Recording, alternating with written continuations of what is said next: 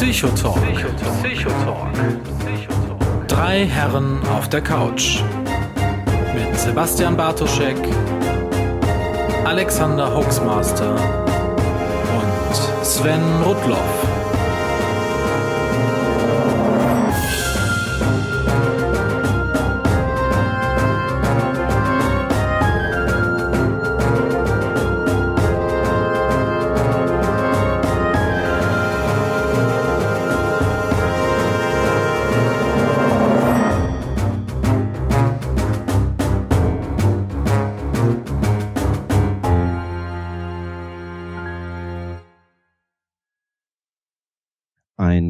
Wunderbares Hallo zu Folge 10 des Psychotalks. Mein Name ist Sven Rudloff, ähm, ich sende wie immer aus Düsseldorf und wie immer mit dabei sind zum einen der Hoaxmaster, Alexander aus Hamburg. Hallo, hallo, einen wunderschönen guten Abend. Und Sebastian Bartoschek aus dem schönen Ruhrgebiet. Ein herzliches Glück auf. Und natürlich der wunderbare Mann, der uns gerade vorgestellt hat, aus Düsseldorf, Sven Rudloff, frisch aus Großbritannien zurückgekehrt. Da kann er nachher noch was drüber erzählen. Sven Rudloff. Hallo, hallo. Und ähm, wir haben dieses Mal auch wieder einen Gast mit dabei, den wir dann noch ähm, an gegebener Stelle vorstellen äh, zu unserem Hauptthema, was dann da die Musik ist später. Aber wie immer fangen wir ja mit einem eigentlich eher ähm, psychologischen Thema an. Originär, glaube ich. Ne? Ich glaube, Diagnostik war das ja. Thema. Sebastian, da bist du doch im Thema. Ja, Diagnostik ist äh, ja eines meiner Hauptfelder, mit dem ich tatsächlich Geld verdiene. Also die Testung und Testentwicklung. Und äh, auch meine äh, Doktorarbeit hat ja, wenn man mal von der, vom Inhalt absieht, einen äh, diagnostischen Fokus. Und ich habe ja in Bochum studiert, wie ich glaube, du ja, nee, du nicht, äh, Alexander, ne? Du hast äh, in Münster studiert, ne? Ich habe in Münster studiert, ja. Sven ja und auch. Bochum hat ja den, den Diagnostik-Schwerpunkt äh, schlechthin mit den beiden Diagnostikgöttern Wotawa und Hossip. Insofern ist das tatsächlich mein großes äh, Steckenpferd und meine äh, Liebe in der Psychologie. Oh, du kannst lieben, da bin ich ja fasziniert. Was liebst du denn so an der Diagnostik? Psychologisch ist es romantische Zuneigung. okay, was liebst du denn so an der äh, ähm, Diagnostik? Die Diagnostik ist, finde ich, äh, das, was Psychologie zur Naturwissenschaft macht. Okay. Nämlich die Frage der Messung, der Erhebung von Merkmalen, jetzt erstmal unabhängig davon, in welchem Kontext wir uns bewegen, und die Frage, wie konstruiere ich einen Test so schön, dass er messgenau das misst, was er zu messen beansprucht und das auch noch nach außen äh, übertragen kann. Also die drei großen Fragen Reliabilität, Messgenauigkeit, äh, Validität, wo ein Unterkonstrukt eben die Frage ist, messe ich, was ich messen will. Äh, Objektivität, führe ich das sauber durch, kommt für jeden dasselbe raus und äh, externe Validität kann ich die Ergebnisse übertragen. Mhm. Hier wird gerade im Chat äh, mit großen Augen äh, das, ähm, der Begriff Naturwissenschaft in Bezug auf Psychologie in Frage gestellt. Vielleicht sagen wir noch mal zwei Worte, warum Psychologie natürlich eine Naturwissenschaft ist und auch an den meisten Universitäten sogar im naturwissenschaftlichen ähm, Bereich angesiedelt ist. Sebastian. Was soll ich? Ja, ja, ja aus meiner mal. Sicht, äh, ne, wir sind ja in, in Bochum, ist die Psychologie das letzte Gebäude vor den Naturwissenschaften bei den Geisteswissenschaften. Ähm, angeblich aus bautechnischen Gründen, so haben wir Psychologen das immer gesehen, aus Sicht der Naturwissenschaftler völlig zu Recht noch bei den Geisteswissenschaften. ähm, die moderne Psychologie arbeitet sehr stark mit dem Experiment. Sie versucht, Gesetzmäßigkeiten zu erkennen, zu beschreiben, in allgemeine Gesetze zu formulieren. Sie arbeitet mit äh, derselben Statistik wie Naturwissenschaften, oft sogar äh, meiner Erfahrung nach exakter und sauberer äh, was die Statistik angeht. Und insofern sehe ich keinen Grund, die Psychologie nicht den Naturwissenschaften zuzurechnen, außer die historische Komponente dass man sagt, hier geht es natürlich auch um Zusammenhänge zwischen Menschen. Äh, und das ist dann so der, der Crossover zur Sozialwissenschaft. Aber zum Beispiel, wenn ich sehe, in Bochum wird ganz viel Biopsychologie gemacht, also mit äh, Tauben, also den, den Vögeln äh, oder äh, anderen Tieren. Das ist klassische Naturwissenschaft, was da läuft. Ja, und das Entscheidende ist ja, dass der Mensch als äh, Forschungsgegenstand sozusagen im Mittelpunkt der Psychologie erstmal steht. Und ähm, da ja es große Unterschiede zwischen den einzelnen Individuen, sprich den einzelnen Menschen gibt, ähm, kann man sich nur dem Mittel der Statistik bedienen, um möglichst allgemeingültige Aussagen zu treffen. Also wenn man zwei Leute befragt zu einem Thema, kann man durchaus zwei völlig unterschiedliche Meinungen äh, bekommen zu einem Thema. Wenn man aber 100 Leute befragt oder am besten noch 1000 Leute befragt zu einem Thema, wird man Tendenzen ähm, äh, herausfinden und diese Tendenzen kann man statistisch dann prüfen und dann sagen, dass äh, mit hoher Wahrscheinlichkeit der Mensch in der und der Situation so und so reagieren wird. Habe ich es zu einfach erklärt oder kann man das so stehen lassen? Ich finde das okay. Ja, Sven? ich glaube, das kann man auch so stehen lassen. Ich habe gerade nochmal überlegt mit den Naturwissenschaften. Also ich glaube, es hängt äh, sehr stark von der ähm, sehr stark von der Historie ab, jeweils der Universität, welchem, mhm. welchem, welchem Fachbereich die Psychologen zugeschlagen sind. Also stimmt tatsächlich. Also ähm, da gibt's ja alles von wirklich, äh, gehört zum naturwissenschaftlichen Bereich, gehört zum äh, zur philosophischen Fakultät. Äh, Gerade in den letzten Jahren äh, wurde dann ja auch viel äh, nochmal umstrukturiert an vielen Universitäten mit den Bachelor- und äh, Masterstudiengängen und dann zum Teil irgendwie eigene Fachbereiche dann nochmal zum Thema Sozialwissenschaften irgendwie vielleicht auch gegründet wurden. Ähm, es gibt auch einige Unis, wo es ähm, ganz klar von der Story eben auch medizinisch ausgerichtet war. Ähm, was zum Beispiel für mich auch der Grund war, warum ich damals ähm, überhaupt erst in Münster und dann später in Köln auch vom Studium her gelandet bin, weil ich ja aus Fulda komme und da sind normalerweise so die naheliegendsten im wahrsten Sinne des Wortes Universitäten äh, Würzburg und Marburg. Und da ich halt damals wusste, dass ich äh, Arbeitsorganisationspsychologie gerne als Schwerpunkt machen möchte, haben die beiden Unis halt gleich von vornherein gesagt, ähm, wir sind historisch sehr medizinisch ausgerichtet, ja, wir bieten das auch an, aber bei uns geht es hauptsächlich um klinische Psychologie und dann eben auch sehr stark mit den Medizinern zusammen. Und ähm, ja.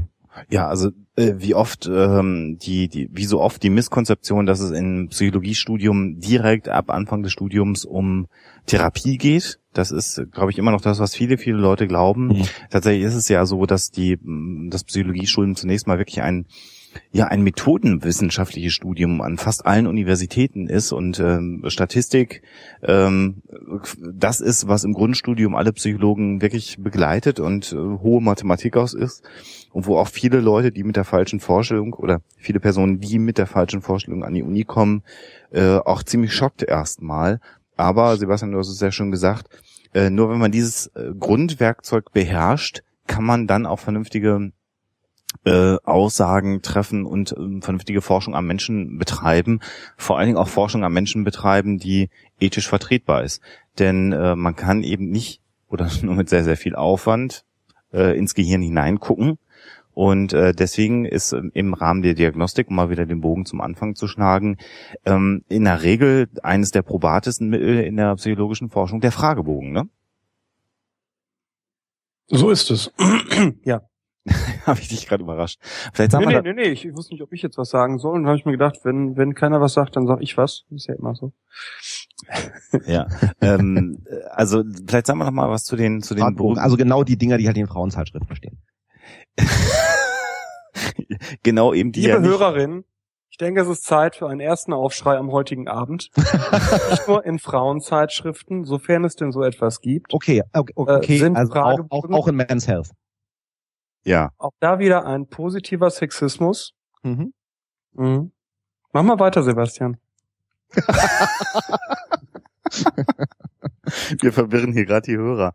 Ähm, also der Fragebogen, der in einer, in einer äh, Zeitung, in einer Zeitschrift muss man ja sagen, das sind Zeitschriften, ne? Zeitschriften sagen wir da mal, ähm, die in Zeitschriften stehen haben mit den Fragebögen, mit denen die Psychologen an der Universität arbeiten oder aber die im diagnostischen äh, Alltag angewendet werden, nicht ganz so viel zu tun. Ne? Meist nicht, ne? Also bei guten, und jetzt äh, Scherz beiseite, in guten Frauenzeitschriften äh, hast du tatsächlich teilweise äh, auch evaluierte Fragebögen, aber normalerweise eben nicht. Ich weiß es zum Beispiel in der Brigitte äh, oder in der, ach, wie heißt das denn, wo immer nur die Fotos drin sind? Ich vergesse das immer. Vogue, ne, ist das? Oder InStyle, da gibt's ja mehrere. Nee, nee, nee, InStyle ist nicht gut. Vogue ist, ist wirklich High Class. Äh, über die Vogue, weiß ich, wurden teilweise auch psychologische Befragungen generiert, aber das ist die absolute Ausnahme. Wahrscheinlich, weil die so eine große äh, Verbreitung hatte, ne? Ja. dass sich das gelohnt hat, nehme ich mal an. Genau. Ähm, lass uns doch noch mal ganz kurz ein paar Worte dazu sagen, wie so ein psychologischer, äh, diagnostischer Test ins Leben gerufen wird. Also lass uns doch vielleicht einfach, weil das, glaube ich, eine Sache ist, die viele Leute beschäftigt äh, und über die viele Leute immer wieder stolpern, das mal am Beispiel des Intelligenztestes festmachen. Und da vielleicht schon mal eingangs der Satz am Beispiel eines Intelligenztestes, denn es gibt ja durchaus sehr viele unterschiedliche ähm, Testverfahren, um Intelligenz zu messen. Ja, das geht ja allein schon genau mit der Frage los, wie eigentlich bei, bei, bei jedem Test. Ähm, was meine ich denn überhaupt mit Intelligenz? Also was ist eigentlich genau das, was ich messen möchte? Und äh, es gibt eben auch zum, gerade zum Thema Intelligenz auch verschiedenste Theorien, wie man denn Intelligenz verorten kann. Das führte dann natürlich auch im Laufe der Zeit zu ganz unterschiedlichen Testverfahren in dem Bereich. Und äh, selbst wenn man ähm, sozusagen, wenn zwei Forscher das gleiche Konzept äh, von Intelligenz zugrunde legen, kann man dazu dann trotzdem unterschiedliche Testverfahren auch entwickeln, um das, um das zu messen mit, mit unterschiedlichen Inhalten. Aber da geht es eben schon mal damit mit der Frage überhaupt los, was ist es eigentlich genau, was ich messen möchte?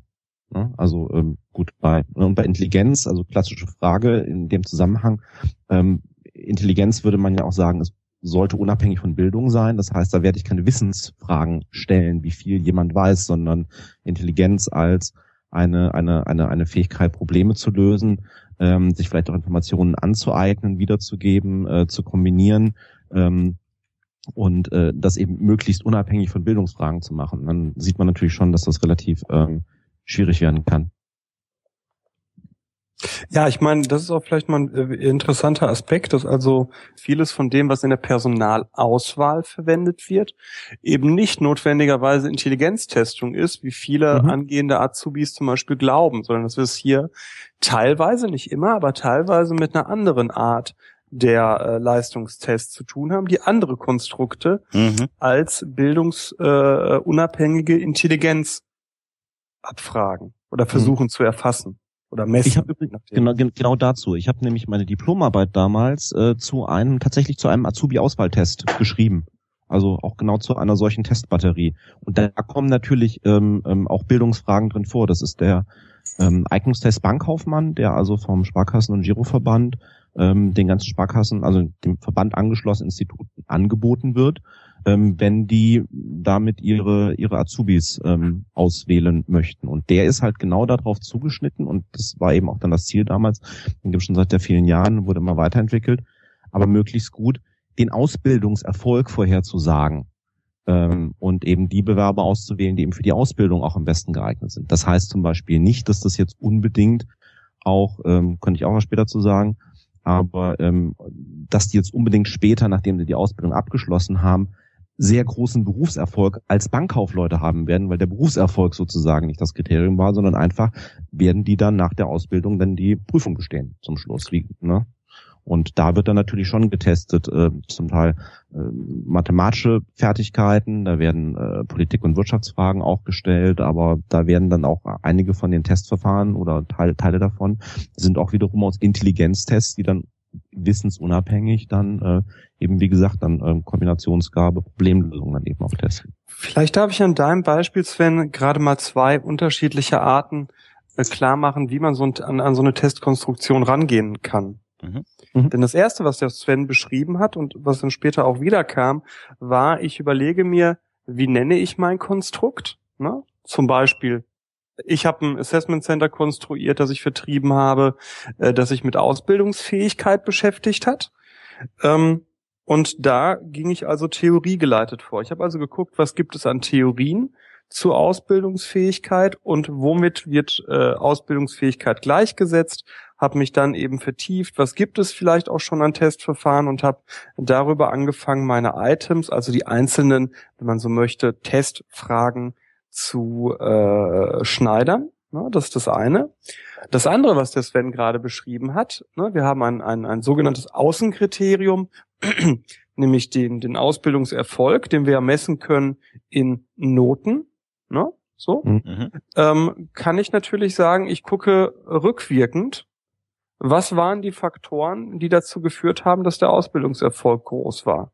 Meist wird aber eine Verschränkung von beiden gemacht. Das heißt, ich suche mir ein Konstrukt, von dem ich erwarte, dass es Ausbildungserfolg äh, bringen sollte in der äh, mittleren Frist. Also zum Beispiel Intelligenz. Ne? Wir würden ja erwarten, wer intelligenter ist, hat auch die bessere, äh, die besseren Noten am Ende der Ausbildung. Und wir korrelieren das.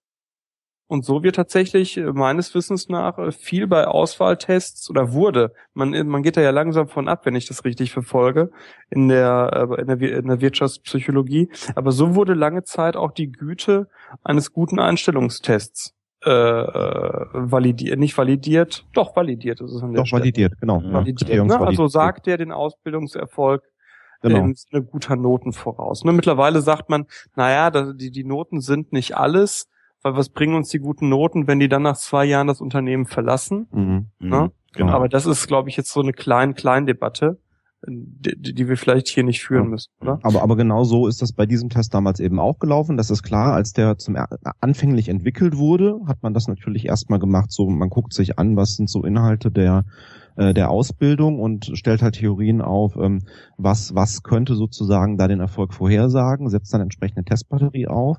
Und wenn man dann im Laufe der Jahre eben Erfahrungen Kannst sammelt, du einmal erklären, was eine Testbatterie ist? Äh, Testbatterie ist einfach eine, ähm, eine Sammlung von äh, unterschiedlichen äh, Typen von Aufgaben, die eben, also es sind eben mehrere Tests, die so zusammengestellt werden, damit sie unterschiedliche Aspekte von einem größeren Konstrukt oder einfach mehrere, mehrere Aspekte abtesten. Oder auch mehrere Konstrukte, ne? Oder auch mehrere Konstrukte, genau. Und das ist eben in dem Fall hier auch, auch so gewesen. Aber dass man dann eben gesagt hat, gut, nach ein paar Jahren sind dann ja die ersten, die den Test damals gemacht haben, dann auch durch die Ausbildung durchgelaufen. Und dann guckt man eben hinterher, ähm, wie müssen wir, ähm, ne, wie sollten wir zum Beispiel die Gewichtung auch noch verändern. Ne? Also gibt es da jetzt Teile äh, in diesem, am Anfang wird man zum Beispiel sagen, ähm, wahrscheinlich ist eine gute Hypothese, naja, äh, ne, wenn ich, wenn ich denke, ich habe einen ganz guten Querschnitt der Fertigkeiten, die man eigentlich braucht, ähm, um, um diese Ausbildung ordentlich zu absolvieren, ähm, die wird durch meine Testbatterie abgedeckt, dann gewichte ich die wahrscheinlich erstmal gleich für das Testergebnis äh, und äh, lasse das erstmal laufen. Und dann gucke ich mir natürlich hinterher an, ja, stimmt das denn überhaupt? Es kann ja gut sein, dass, äh, ne, ich sage jetzt mal, mathematische Fertigkeiten irgendwie wesentlich ausschlaggebender sind für den Erfolg und dann, ähm, äh, dann werde ich das natürlich dann im Laufe der Zeit immer immer neu, neu gewichten auf Basis der Daten, die ich dann eben auch tatsächlich habe. Und das Witzige ist, das, was ich da mal vorhin angedeutet habe, ist, dass tatsächlich dann äh, irgendwann mal, nachdem dieser Test also auch schon dann in, ne, immer schön neu, dann natürlich auch normiert und ein bisschen weiterentwickelt zwischendurch, aber auch dann durchaus mal 15, 20 Jahre lang im Einsatz war, dass man sich wirklich mal die Frage gestellt hat, ähm, was ist denn genau mit den Leuten, die dann damals da durchgelaufen sind, die die mhm. Ausbildung auch gemacht haben und wie sieht's dann bei denen mit dem jetzigen sozusagen mit dem Berufserfolg aus? Darauf ist dieser Test nicht ausgerichtet, aber ne, ne, wie, okay, wie viel davon sozusagen trägt dann zum, zu deinem Berufserfolg als Bankkaufmann oder Bankkauffrau bei? Und ähm, das war eine sehr schöne, da hatten damals wirklich eben eine andere ähm, Diplomantin, die dann eben auch Zugang zum, zum Verband hatte und dann eben auch zu den, äh, zu den Daten bekommen hat, ähm, eben eine schöne Stichprobe gehabt von Leuten, die dann eben auch lange Jahre dann eben auch bei der Bank gearbeitet haben. Und dann ist natürlich wieder die Frage, musste sie sich natürlich zum Beispiel im Rahmen ihrer Diplomarbeit fragen, wie definiere ich denn wiederum Berufserfolg? Ja, also mhm. mache ich das jetzt sozusagen am, äh, ne, auf welcher Hierarchieebene sind die Leute aufgestiegen zum Thema Karriere oder äh, gibt es auch vielleicht irgendwelche Beurteilungssysteme, wie gut die ihren aktuellen Job machen und ähnliches. Ne? Das sieht man auch schon wieder. Da wird es mit Kriterien dann bei solchen Sachen dann schon irgendwann schwierig. Das, was der Sven gerade benennt als wie definiere ich, nennen wir übrigens mit dem Fachbegriff in der Psychologie die Frage nach der Operationalisierung. Schön, dass du es sagst. Hab, ich habe ein Konstrukt ja. und frage mich, wie kann ich dieses Konstrukt messbar machen. Ne? Und äh, das ist in allen möglichen Bereichen der Psychologie so. Und Sven erklärt das gerade sehr schön für äh, den gerade benannten Bereich. Genau. Und was da, man da auch, äh, Entschuldigung, nee, mach erstmal zu Ende, Sven. Achso, ich wollte nur sagen, und interessanterweise zum Beispiel war damals rausgekommen bei dieser Diplomarbeit, dass ähm, für äh, Bankkaufleute, die ähm, sozusagen dann nach der Ausbildung schwerpunktmäßig dann auch in der Verwaltung der Bank landen, ähm, der Test immer noch ein sehr guter Vorhersagekraft eben auch für die ähm, für den Berufserfolg hat.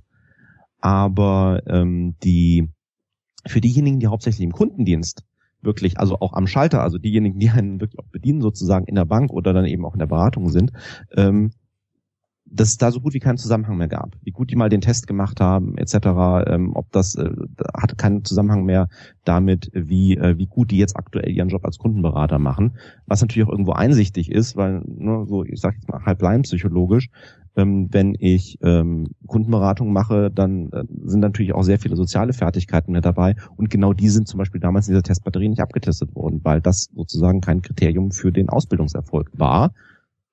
Komme ich wieder auf das zurück, was Sebastian vorhin gesagt hat.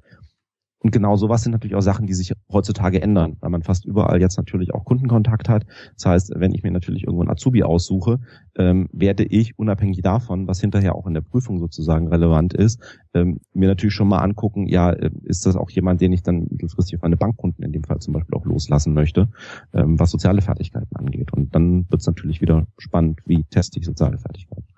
Das heißt aber auch, und das ist ein ganz entscheidender Punkt, dass ähm, das, was ein psychologischer Test misst, immer genau vorher festgelegt worden ist und dann hinterher auch nicht weiter zu verallgemeinern ist, sondern dann muss man wieder neu anfangen, Grundlagen zu schaffen, um das zu verallgemeinern. Äh, heißt aber auch umgedreht, denn das kommt ja gerade, ich komme nochmal auf das Beispiel Intelligenztest, weil das für die meisten sicherlich mhm. das greifbarste ist, ähm, dass die Leute sagen, naja, äh, also Intelligenz sagt ja gar nichts über einen Menschen aus. Äh, das kommt ja ganz, ganz oft. Also wenn jemand einen mhm. Intelligenztest macht und er hat jetzt einen, einen Intelligenzquotienten von, was weiß ich, sagen wir mal 100, das ist der Mittelwert, das haben äh, 95 Prozent aller Menschen, ähm, liegen in dem, na, ist falsch, was ich jetzt ja, 100, gesagt habe. 100 ja, haben 50 Prozent. Ja. also äh, äh, 95 Prozent aller Menschen haben einen Intelligenzquotienten zwischen 85 und 115, so muss ich es formulieren. Ne? Sind das nicht 66,7? Sind 66,7 Prozent? Äh, eine Standardabweichung 66,7. 66,7, ja. okay. Also, zwei Standardabweichungen. Entschuldigung, aber ja, an Stelle bin ich, da bin 96, ich genau. zwei, zwei sind 96, ne? Unser Studiogast schreit wahrscheinlich auch leise hinter ihrem Mikro. Ja. Ich bin wieder gut, gut, gut, vorbereitet wieder hier in diese Sendung gegangen. zwei Standardabweichungen sind dann? Äh, zwei, dann bin ich ja schon bei der geistigen Behinderung. Ne? 130 und unter ähm, 70. Ja. Genau, bei der geistigen Behinderung bin ich dann, ja. Genau. Wie 130? IQ von 130 ist geistige Behinderung? Nach unten, äh, mein lieber Kollege. Ja. Also das heißt auf alle Fälle, ähm, so, äh, wenn man da Menschen vergleicht ähm, mit einem Intelligenztest, dann ist der eine Mensch, der ein IQ von 110 hat und der andere hat ein IQ von 100, dann ist er im Rahmen dieses Intelligenztests intelligenter als der andere.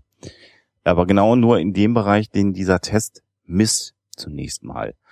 Ähm, und das hat über die Persönlichkeit zunächst erstmal keine Aussage. Das ist völlig mhm. klar. Trotz allem ist das Ergebnis an der Stelle äh, mit einer gewissen Wahrscheinlichkeit so, wie es ist. Auch das muss man mal so sagen. Ne?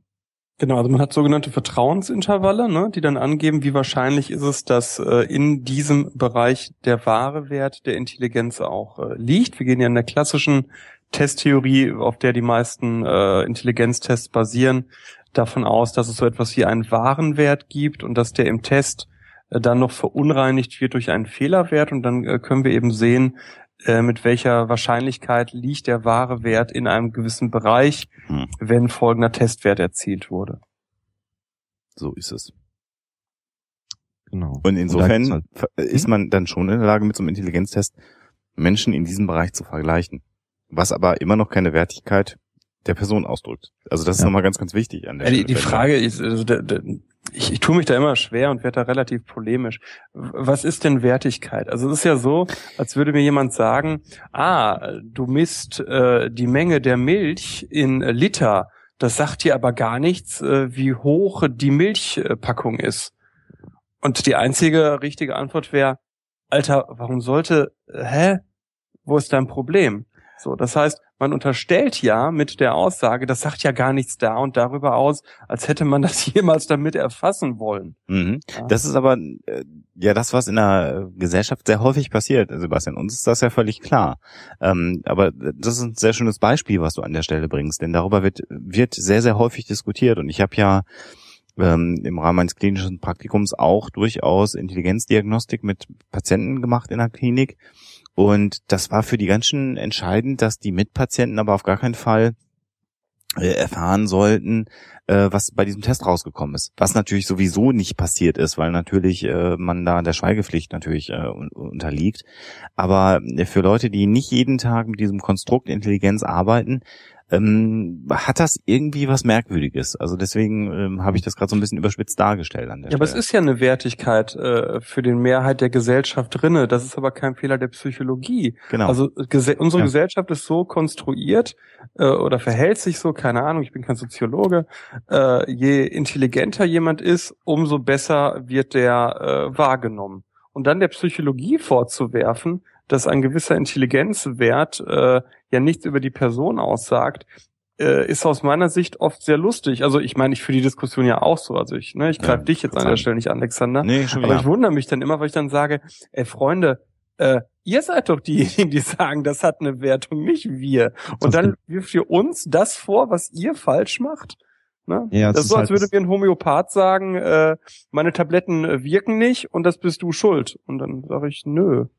Nee, nee, es kommt eben genau die die Frage, es ist ja die Frage des Einsatzes, ne? Es ist wie, wie, wie bei jedem anderen Thema Wissenschaft und Technologie. Ne? Also die, ähm, die Intelligenztests zum Beispiel sind eine Technologie der Psychologen, Ja. ähm, die mit einem bestimmten wissenschaftlichen Hintergrund und mit einem bestimmten wissenschaftlichen Zweck ähm, konstruiert wurden, konstruiert werden und auch eingesetzt werden.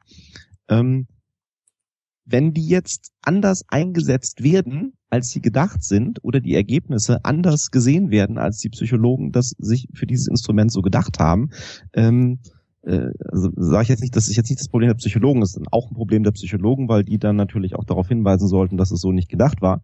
Aber ähm, die, die, die fehlerhafte Anwendung ist dann sozusagen nicht den oder Interpretation ist dann erstmal nicht dem Psychologen anzuhaften, sondern genauso wie Alexander, sa- äh, Alexander sagt, Sebastian sagt, ähm, ne, es ist halt genau das, ähm, wie eben die Gesellschaft äh, damit umgeht oder wie einzelne Personen damit umgehen. Das hängt Und das ist eben insbesondere in Deutschland, also natürlich kann man auch wieder sagen, teilweise historisch bedingt, ähm, ist gerade Intelligenz, Intelligenzdiagnostik also doch ein relativ heißes Thema immer noch.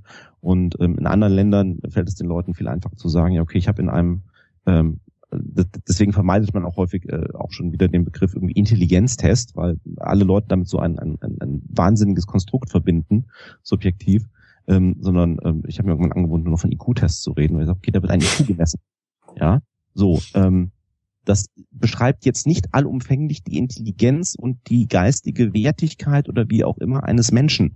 Ja, sondern das ist halt ein Konstrukt, den Ja, aber es gibt ja schon einen guten Anhaltspunkt dafür. Ja, klar, natürlich. geistigen Leistungsfähigkeit, sonst brauche ich das Natürlich. Spiel ja gar nicht machen. Ja, ja. Mhm. Bei der Gelegenheit möchte ich übrigens nochmal ein, äh, eins meiner Lieblingsthemen anbringen, gerade weil Alexander vorhin auch irgendwie mit den Skalen noch umgespielt hat. ähm, ähm, dass äh, Intelligenztests auf einen Mittelwert von 100 normiert sind, ist Konvention. Es unterscheiden sich da aber eben auch die Intelligenztests, auch zum Teil in einzelnen Ländern untereinander, ähm, wie das denn geschieht. Es kann nämlich sein, dass gesagt, wir haben jetzt immer von Standardabweichungen geredet und man geht also ne, auch bei der Intelligenz dann davon aus, wenn man einen solchen Test so konstruiert, ähm, wo man auch wirklich sagen kann, ich habe da jetzt also ähm, so ein, mir die Fragen oder die Aufgaben zusammengesucht, ich führe das jetzt an ganz vielen Menschen durch, dann normiere ich diesen Test. Ich sage, ich gehe davon aus, dass Intelligenz normal verteilt ist Mhm. und dann sage ich eben, okay, ich nehme halt tatsächlich die Daten, so wie sie Rohdaten, so wie sie reingekommen sind. Und ähm, ich weiß eben bei einer Normalverteilung weiß ich ganz genau, äh, rein rein statistisch eben zwischen plus minus einer Standardabweichung liegen halt um um diesen Mittelwert herum liegen halt 66,7 Prozent der Personen. Das heißt, ich gucke mir an, was ist denn der Mittelwert von dieser Population, also von meiner beziehungsweise von meiner Stichprobe, die ich, von denen ich jetzt da Testergebnisse habe. Ähm, wie groß ist denn da diese Standardabweichung? Ja, wo ich dann eben sozusagen meine 66,7 Prozent der Personen drin habe. Mhm. Und dann sage ich, okay, und das ist halt für mich genau die Grenze. Das heißt, ähm, an der Untergrenze setze ich dann sozusagen meine, äh, wenn ich dann eben sage, hier Standardabweichung, sage ich jetzt mal, okay, ich nehme Mittelwert von 100 für die Intelligenz und eben Standardabweichung von 15, dann habe ich eben genau die, okay, bis 85 und bis 115 und dann richte ich das eben so ein. Ich kann mich aber natürlich auch entscheiden zu sagen, ich nehme nicht 15, sondern ich nehme 30 oder ich nehme 50. Ja, und dann habe ich natürlich andere Skalen, ähm, die aber letztendlich das gleiche aussagen. Mhm. Ähm, das führt dann auch dazu, ähm, wenn man dann häufig so auch mal äh, liest, ja, intelligenteste Dreijährige der Welt mit einem IQ von 198 oder sonst irgendwas. Das sind meistens dann irgendwelche amerikanischen Skalen.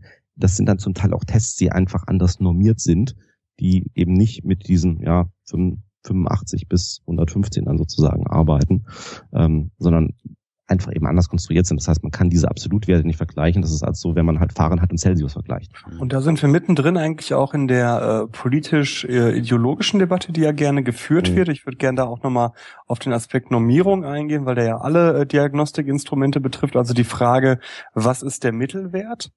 Und es wurde ja in dem äh, Buch The Bell Curve äh, sehr kontrovers äh, dargestellt. Das hat ja die, die Psychologie über lange Zeit äh, beschäftigt, dieses Buch, äh, wo dann so das Problem eben kam, äh, wie kann es sein, dass Afroamerikaner einen niedrigeren Mittelwert in der Intelligenz im Durchschnitt haben? Hm.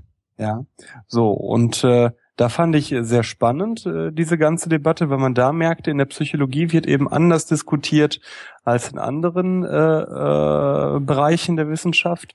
Da wurde nämlich tatsächlich äh, in vielen Teilen der Psychologie äh, frei von falscher Political Correctness äh, diskutiert. Man hat sich wirklich überlegt, kann es äh, sein, dass es wirklich etwas gibt, das Farbige im Durchschnitt weniger intelligent macht als Weiße? Ja, und diese Debatte wird ja bis heute äh, in dem Bereich hart weitergeführt, wenn ich richtig informiert bin, aber da kann der Sven mit seinen angelsächsischen Erfahrungen vielleicht mehr sagen. Ähm, ich glaube, es gibt mittlerweile zwei Normierungen für Afroamerikaner und für Nicht-Afroamerikaner, ne? Äh, weiß ich ehrlich gesagt gar nicht, weil ich mich mit mit mit den mit tatsächlich Anwendung von Intelligenztests in den letzten, also jetzt äh, aktuell in den letzten zehn Jahren nicht mehr groß auseinandergesetzt habe, weil weil es für mich eben auch beruflich in Anführungsstrichen, für mich ist beruflich halt nicht relevant. Okay. Ja, ne? Äh, in, in dem Zusammenhang. Aber Wobei, da hat sich natürlich sehr sehr viel getan und im Chat ist es auch schon angesprochen worden, genau wie du sagst. Ähm, genau die Frage äh, zum einen, also ich muss mich fragen, welches Konstrukt will ich eigentlich messen und dann aber eben auch ähm, wie normiere ich jetzt? Das heißt, kann ich überhaupt eine Aussage treffen? Das war auch nicht nur, also gerade bei Tests, aber ist ja auch bei, bei vielen psychologischen Studien oder auch bei, genau wie bei anderen wissenschaftlichen Studien der Fall, wo man sich dann anguckt, okay, da ist jetzt ein Ergebnis bei dieser Studie rausgekommen. Ähm, wie sieht denn überhaupt diese Stichprobe aus, äh, auf der die das gemacht haben? Und da gibt's ja dieses grundsätzliche Problem, auch gerade in den Sozialwissenschaften, dass ja ähm, die meisten Studien dann wiederum Psychologiestudenten als ähm, Studienteilnehmer haben. Das heißt dann aber, ich habe natürlich keine repräsentative ähm, Stichprobe über die Bevölkerung, sondern natürlich überdurchschnittlich, ähm, also grundsätzlich mal schon jemanden mit einem mit einem äh, mit Abitur als Abschluss, ähm, der da sitzt ähm, und dann eben auch gerade ähm, in der Vergangenheit meistens ähm, gut, Psychologie jetzt nicht unbedingt männlich ähm, als Studenten, aber männlich, weiß, ähm, ne, vielleicht auch aus eher, eher, eher besseren Verhältnissen kommt, etc., etc., etc. Also so einen ganzen Strauß von Persönlichkeitsmerkmalen, wo ich dann sage, ja, wenn ich darauf natürlich meinen Test normiere, und dann brauche ich mich nicht zu wundern, wenn der halt irgendwie dann bei ähm, äh, wenn dann eben ähm, Personen, die einen anderen Hintergrund haben, ähm, aus einem ganz anderen Land sind etc., diesen Test schlechter abschneiden. Ähm, äh, wobei, ich muss hm? mal da gerade reingrätschen, äh, weil ich glaube, wir kommen hier gerade auf eine schiefe Schiene rein. Äh, Sebastian, das, was du ansprichst, äh, diese, diese Diskussion über mm, ähm, afroamerikanische ähm, Menschen, die schlechter im Intelligenztest äh, abschneiden, ähm, äh, basiert ja auf einem groß angelegten Intelligenztest im Rahmen des äh, US-amerikanischen Militärs. Ähm, pf, zeitlich eingeordnet müsste ich nachschauen, aber ich würde mal sagen 50er Jahre oder früher. Ähm, und die haben also bei den Rekruten einen Intelligenztest durchgeführt und da kam konsequent äh, heraus, dass die äh, afroamerikanischen Rekruten deutlich schlechter abgeschnitten haben mit dem Intelligenztest äh, als die, äh, ich sage jetzt mal, weißen äh, Rekruten. Und das Problem war, dass da eine Variable reingespielt hat, die diesen Wert ähm, ähm, verwässert hat oder ähm, eben nicht sauber gemacht hat. Und das haben wir gerade im Chat auch schon gehabt. Das Thema Kulturfreiheit eines Testes.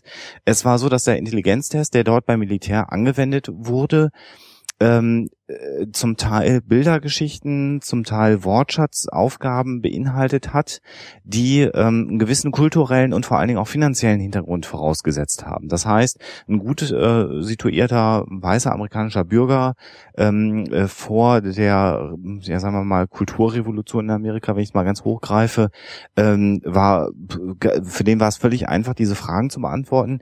Die afroamerikanischen Rekruten hatten da zum Teil größere Probleme, diese Fragen zu beantworten beantworten. Und ähm, das hat diesen Effekt hervorgerufen. Insofern bin ich mir gar mhm. nicht sicher, ob es den Effekt heute immer noch gibt oder ob das damals ein aufgetretener Effekt ist, der ähnlich wie der, wir haben ja das Thema Musik, da kommen wir nachher nochmal zu, mhm. wie der Mozart-Effekt immer noch in allen Köpfen drin ist, aber äh, von den Untersuchungen her äh, gar nicht mehr existent ist. Mhm. Äh, müssen wir an der Stelle offen lassen, weil das haben wir nicht recherchiert, ja. das werden wir in der mhm. nächsten Sendung mal nachreichen. Aber das ist tatsächlich eine Geschichte, äh, wo es ganz spannend ist. Und dann kann ich auf die Frage, die hier im Chat gestellt worden ist, nochmal eingehen, ob ein Intelligenztest, der hier durchgeführt wird, in Taiwan das gleiche Ergebnis liefern würde. Das hängt tatsächlich davon ab, ob dieser Intelligenztest Dinge abfragt, die kulturellen Background voraussetzen. Mhm. Also wenn du allgemein äh, gültige Fragen stellst und in, in einen Intelligenztest in Deutschland durchführst und das Allgemeinwissen nach äh, äh, konzipierst, indem die Frage gestellt wird, wer ist der Bundeskanzler der Bundesrepublik Deutschland, ähm, wird in Taiwan niemand diese Frage beantworten können in der Regel. Da müsste man natürlich da nach einem Premierminister oder sonst irgendwelchen Dingen dann natürlich fragen und den Test anpassen. Das heißt, tatsächlich muss man auch immer den kulturellen Hintergrund äh, beachten eine Bildgeschichte, die sozusagen keine kulturellen Voraussetzungen erwartet, kann man überall durchführen. Es gibt Nein. ja so Nee, ich auch nicht, aber das, Nein, ich glaube, äh, es, wir, genau, weil es, ist, es ist nämlich sogar noch komplizierter, okay. weil genau das ist nämlich auch passiert, weil das war nämlich der nächste Schritt, weil man dachte, Bildgeschichten funktionieren dann ganz gut. Ähm, da gibt's dann aber ähm, es gibt ja gerade bei Intelligenztests diese schönen Aufgaben, wo man dann sagt, ähm, ich habe jetzt eine Reihe von Bildern, die etwas darstellen und suche sozusagen das, was logisch dann als nächstes folgt, äh, aus diesen vier mhm. Optionen mhm. heraus. Ähm, diese Aufgabe setzt zum Beispiel voraus, dass man ein lineares Verständnis ja. von Zeitabläufen hat, okay. was nicht in jeder Kultur der gleiche ist. Es setzt zum Teil auch bei den Tests voraus, dass die Leserichtung links nach rechts ist. Okay. Wo mhm. jeder natürlich schon weiß, arabische Sprachen, asiatische Sprachen etc., Leserichtung rechts nach links zum Teil. Ähm, also diese, diese Kulturabhängigkeit von Testverfahren ist, ist extrem schwierig ähm, ähm, e-, eben auch zum Gehen. Das sind halt, das sind, aber ne, genau wie Alexander gesagt hat, das sind halt Sachen, auf die man dann nach und nach gekommen ist. Als man sich dann irgendwann mal bewusst geworden war, zu sagen, ja, Moment mal, das ist ja überhaupt kein fairer Test sozusagen ähm, wenn ich das jetzt in anderem Kontext einsetze oder eben mit anderen äh, Personen, bei anderen Personen einsetze, ähm, wie weit muss ich eigentlich gehen, damit das ein, ein fairer Vergleichstest ist? Ähm, und äh, ja. Die Frage, die, die die Hörer jetzt sehr schön mal mitbekommen haben, ist, wie diskutieren Psychologen über systematische Unterschiede in Testergebnissen? Ja. Denn dass es den systematischen Unterschied zwischen Afroamerikanern und Nicht-Afroamerikanern in den Tests äh, gab. Das genau. ist so. Unstrittig, das ist, genau. Und das ist relativ genau. unstrittig, weil genau. wir das statistisch schön, schön zeigen können. Und jetzt geht die Debatte weiter. Und das ist das, was ich auch vorhin meinte mit wahrem Wert und mhm. Testwert.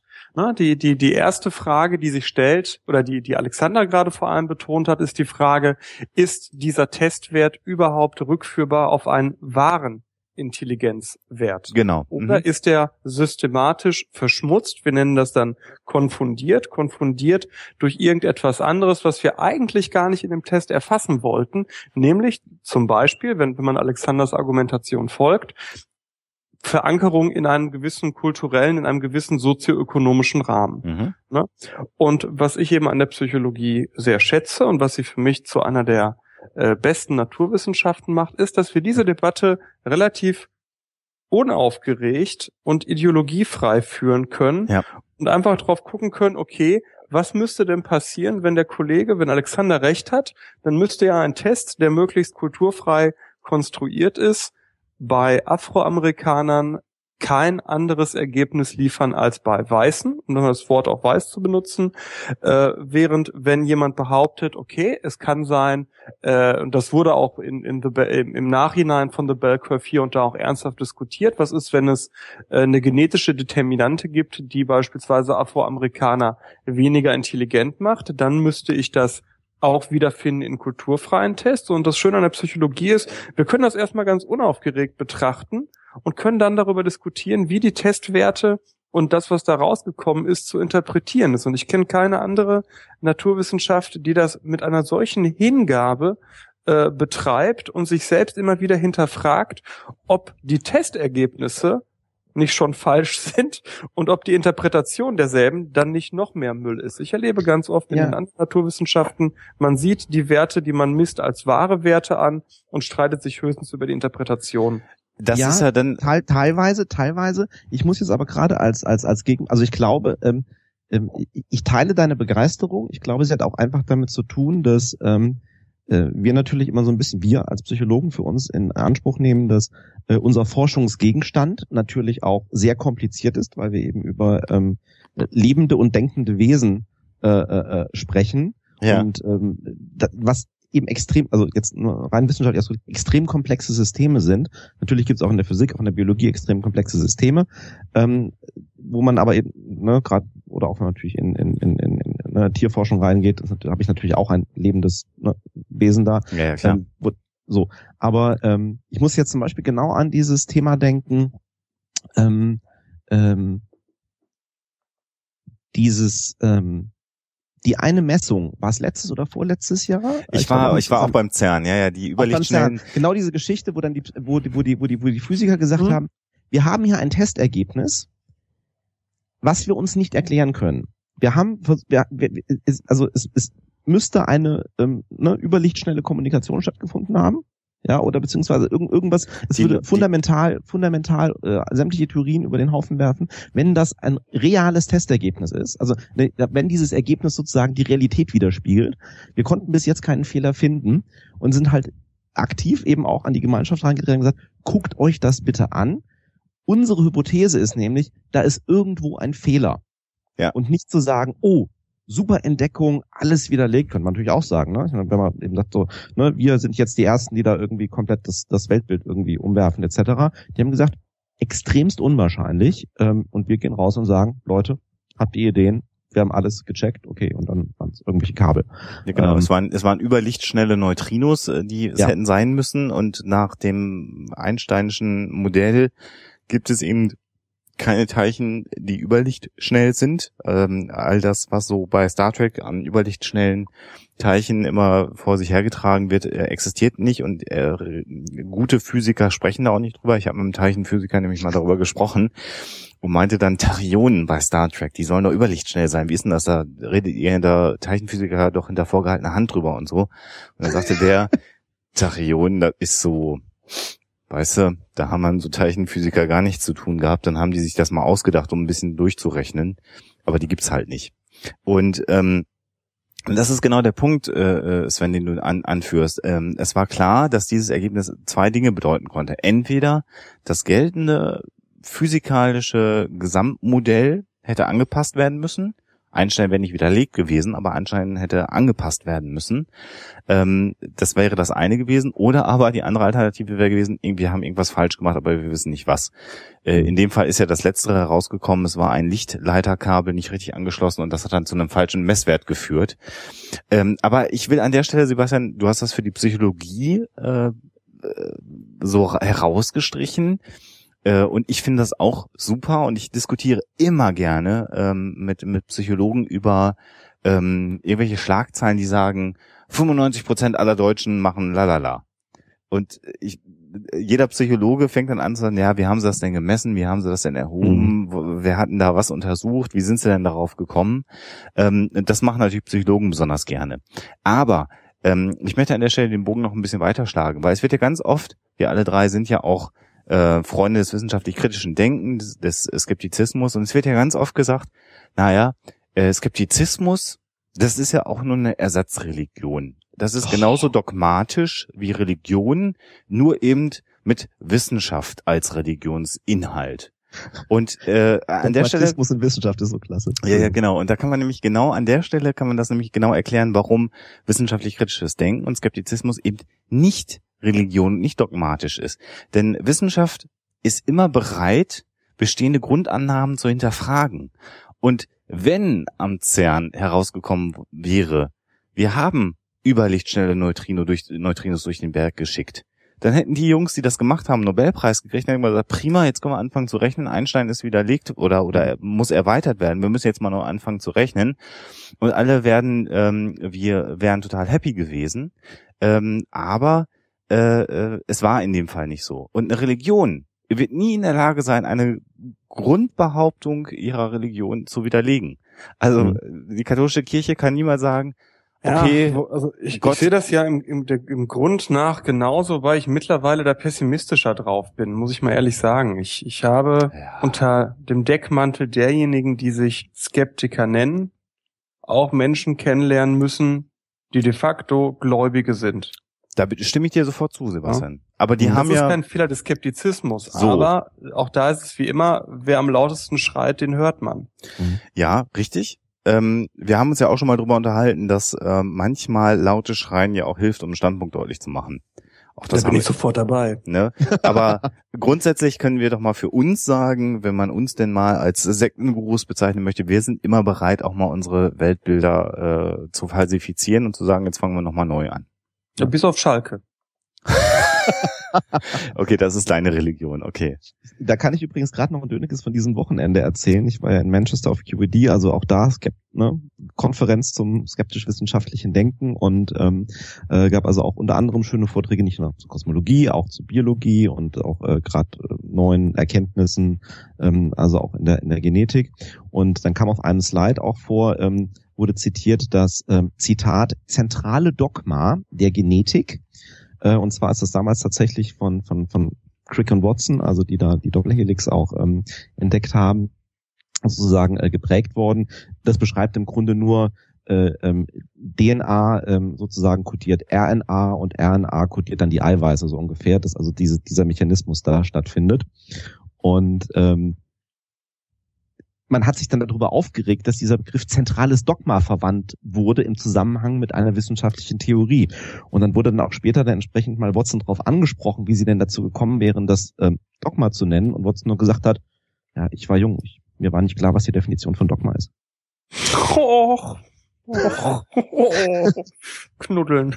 Ja, genau. Und wo dann auch so also dieses, oh, schön. Und er ist Nobelpreisträger geworden, ne? Also das ist, ähm, er, er, hat, er, hat, er hat sich dann sozusagen insofern revidiert, dass er gesagt hat, ja, das war eine schlechte Wortwahl, weil das ist, nein, natürlich ist es kein Dogma. Ja, weil wir sind auch jetzt zum Teil an dem Punkt, dass das natürlich sozusagen auch widerlegt wird. Und ähm, natürlich lässt, lässt sich das dann auch widerlegen, ne? Und äh, in der Wissenschaft. das findet Sebastian ganz goldig. Ja, ja, ich mag sowas, wenn Menschen die Größe haben zu sagen, Alter, und dann nicht irgendwie rumeiern wie so, so Parawissenschaftler und das noch rechtfertigen, so einfach sagen, ey, weißt du was, ich habe da Scheiße gebaut, ist so. Weiter find ich, geht's. Finde ich groß, finde ich total geil. Ja, ja, das was dran. So, jetzt haben wir, glaube ich, äh, gut eine 50 Minuten über Diagnostik gesprochen, haben wir mhm. wieder so ein bisschen die Psychologen raushängen lassen, aber wir haben hier noch einen Gast, der sozusagen in unserer Leitung hängt. Und ähm, wir haben ja eigentlich als Sendungsthema das Thema Musik und dazu haben wir jemanden dann auch gleich dabei, der da viel zu, zu sagen hat. Aber ich würde sagen, bevor wir zu dem Thema umschwenken, ähm, machen wir doch noch mal ein bisschen Musik. Erstmal eine kleine Pause von roundabout fünf Minuten oder so und dann kommen wir gleich zurück und starten mal durch mit dem äh, heutigen Sendungsthema Musik. Und jetzt gibt es ein sehr, sehr schönes Stück. Äh, Sven, ja, dann lass uns doch mal irgendwie mal äh, in Mias Res gehen und mal über das Thema in die Sachen hinein. Genau, über das Thema Musik reden. Und äh, da hat uns der Sven eine Expertin empfohlen. Sven, und jetzt übergebe ich mal an dich. Mach du das mal, die Nummer. Genau. Das ist ja unsere Expertin im ähm, mittlerweile im Call oder beziehungsweise Unmute. Hallo? Hallo? Ah. Hallo. Hallo Daniela. Hallo. ja, ähm, wir haben Daniela bei uns. Ähm, Daniela Rudloff, da kommen wir gleich noch drauf. ähm, äh, ja, Expertin gewissermaßen. Ähm, äh, erzähl, erzähl unseren Hörern doch mal kurz, äh, wer, wer du so bist, was du so machst überhaupt. Also jetzt auch mal unabhängig von Musik. Psychologin, aber nicht so ganz. Genau, also äh, bin Psychologin, ähm, zumindest würde ich mich als solche bezeichnen. Ähm, ich schalte mich im Übrigen auch gerade aus äh, Leicester, aus, aus England dazu. Ich bin vor ungefähr sieben Jahren nach England gegangen, um hier zu promovieren an der Uni. Ähm, habe meinen Doktor abgeschlossen in kognitiver Psychologie vor Gott, mittlerweile sind es glaube ich anderthalb Jahre und ähm, arbeite mittlerweile an einem Lehrstuhl, der überhaupt nichts mit Psychologie zu tun hat, aber ich kann wenigstens noch äh, quantitative Forschungsmethoden lehren. der Grund war, warum ich vorhin sagte, da wirst, da wirst du jetzt wahrscheinlich die Hände im Kopf zusammenschlagen, wenn wir hier irgendwie die, die falschen Prozentzahlen bei der Normalverteilung irgendwie ausprobieren. Ach, ich fühle mich so minderwertig gerade. Super. du darfst auch mal einen Fehler machen, Alexander. Ja, ich bin ja schon lange nicht mehr im Fach tätig. äh, ja, äh, und mit dem Thema Musik verbindet mich, dass ich vor äh, im August werden es dann vier Jahre sein, ähm, also seit ungefähr vier Jahren äh, lerne Klavier zu spielen. Bin völlig unmusikalisch. Das letzte Mal äh, davor habe ich äh, Blockflöte gespielt, als ich sieben oder acht war. Ich glaube, das dann haben wir alle. 20 Jahre lang Pause und dann habe ich eben vor ähm, mittlerweile fast vier Jahren angefangen, quasi von null auf äh, zu lernen, Klavier zu spielen. Und ähm, das war und ist immer noch äh, eine Erfahrung, die mich total überrascht hat, dass es mich so äh, so interessiert und dass ich damit so viel Leidenschaft dabei bin und auch so viel Zeit reinstecke und ähm, habe mich da auch weitlich belesen über Musik und Musiktheorie und Musikpsychologie, aber ich würde mich da eher so als, als äh, interessierte Laie mit einem gesunden Halbwissen bezeichnen. Mhm. Was, was mich eben auch dazu gebracht hat, äh, ähm, dich zur äh, dich zur Sendung mit dazu zu holen. Ähm, also nein, Daniela ist nicht mit mir verwandt, sie ist nicht meine Schwester, wie ähm, äh, teilweise mal geglaubt wurde. Wir waren mal verheiratet genau. ähm, und ähm, Daniela hat äh, unsere Namen noch behalten sozusagen ähm, was auch vollkommen Sinn macht, glaube ich, im Wissenschaftsbetrieb, wenn man dann erstmal einige Veröffentlichungen hat, dann, äh, dass man dann nicht auch ständig irgendwie noch ja, den Namen wechselt. frag mich bei Gelegenheit da, äh, mal, mal dazu, wie die IT in Leicester damit umgehen kann, Namens, Namen zu ändern. Das möchte ich nicht nochmal durchmachen. Nein, nein, nein, nein. Und ähm, ja, und ich das natürlich dann auch ähm, A live mitbekommen habe, also genau das, was du geschildert hast, ähm, also tatsächlich dann ähm, nochmal anzufangen, wirklich ähm, ordentlich in Musiktheorie, also später in Musiktheorie und dann eben auch in, in, in Instrumentspielen eben einzusteigen, aber dann, das dann eben auch ähm, immer noch so mit dem Blick, ähm, also ich sage jetzt mal rein psychologisch, ähm, was macht das mit mir, was stecken da auch an psychologischen Prozesse dahinter, ja. äh, bis hin zu dem Punkt, dass ähm, ähm, haben auch gerade im, im Chat nochmal so deine, deine ähm, Profilseite auch vom Institut äh, eben auch verlinkt, ähm, bis hin zu dem Punkt, dass du natürlich auch sagst, ja, ähm, ähm, wie kann man eventuell auch Musik ähm, im Arbeitsumfeld umsetzen und das werden mit Sicherheit auch Themen sein, die wir nachher nochmal ansprechen. Äh, Lernen zu Musik, äh, Vorteile, Nachteile etc., aber eben auch das Lernen von Musik selber und was das mit einem macht. Mhm. Mhm. ja, ich, ich finde das, ich weiß nicht, ob das der, der Psychologe in mir ist, dass, dass ich da zur Introspektion neige, aber ich finde das eben extrem spannend, dass zu beobachten und gleichzeitig zu kommentieren oder zu analysieren, wie einfach oder wie schwer mir das fällt, was zu lernen oder auch ähm, zu vorzuspielen. Also das Lernen ist ja die eine Sache, aber dann zu spielen und zu spielen, wenn jemand zuguckt oder zuhört, ist ja doch mal die andere. Magst ähm, du kurz erklären, was Introspektion ist? Äh, der, der Blick nach innen, also dass ich äh, dass ich reflektiere und darüber nachdenke, was das mit mir macht, wenn ich wenn ich lerne und wenn ich spiele. Mhm. Ähm, was, was, äh, Sebastian, Alexander, was, was habt ihr eigentlich so für ähm, Musikerfahrungen, sage ich mal? ähm, das ist bei mir ein bisschen mehr. Vielleicht lassen wir erstmal Sebastian erzählen. Der hat nämlich eh nicht drauf. nee, ich weiß ja, ich weiß ja, was jetzt kommt, Sebastian, aber bei mir kommt Sebastian sogar noch mehr. war in einem evangelischen Kindergarten. Dort hat er in einem zarten Alter von, ich würde sagen, vier Jahren äh, in damaliger Perfektion das Triangelspiel beherrscht auch auf dem Xylophon konnte er mit einer Hand problemlos draufkloppen. Ähm, Im Ernst, ich habe später dann auch den obligatorischen Blockflötenunterricht gehabt, den glaube ich ziemlich jeder ja. äh, hatte. Ähm, habe dann später, wie ich äh, vorhin schon mal andeutete, äh, in einer Band versucht zu singen. Ähm, auf einem Fahrfest sagte dann der Vater äh, eines Freundes zu mir, ähm, als wir Beatles gecovert haben, du hast mir gerade alle guten Erfahrungen, äh, Erinnerungen an die Beatles kaputt gemacht.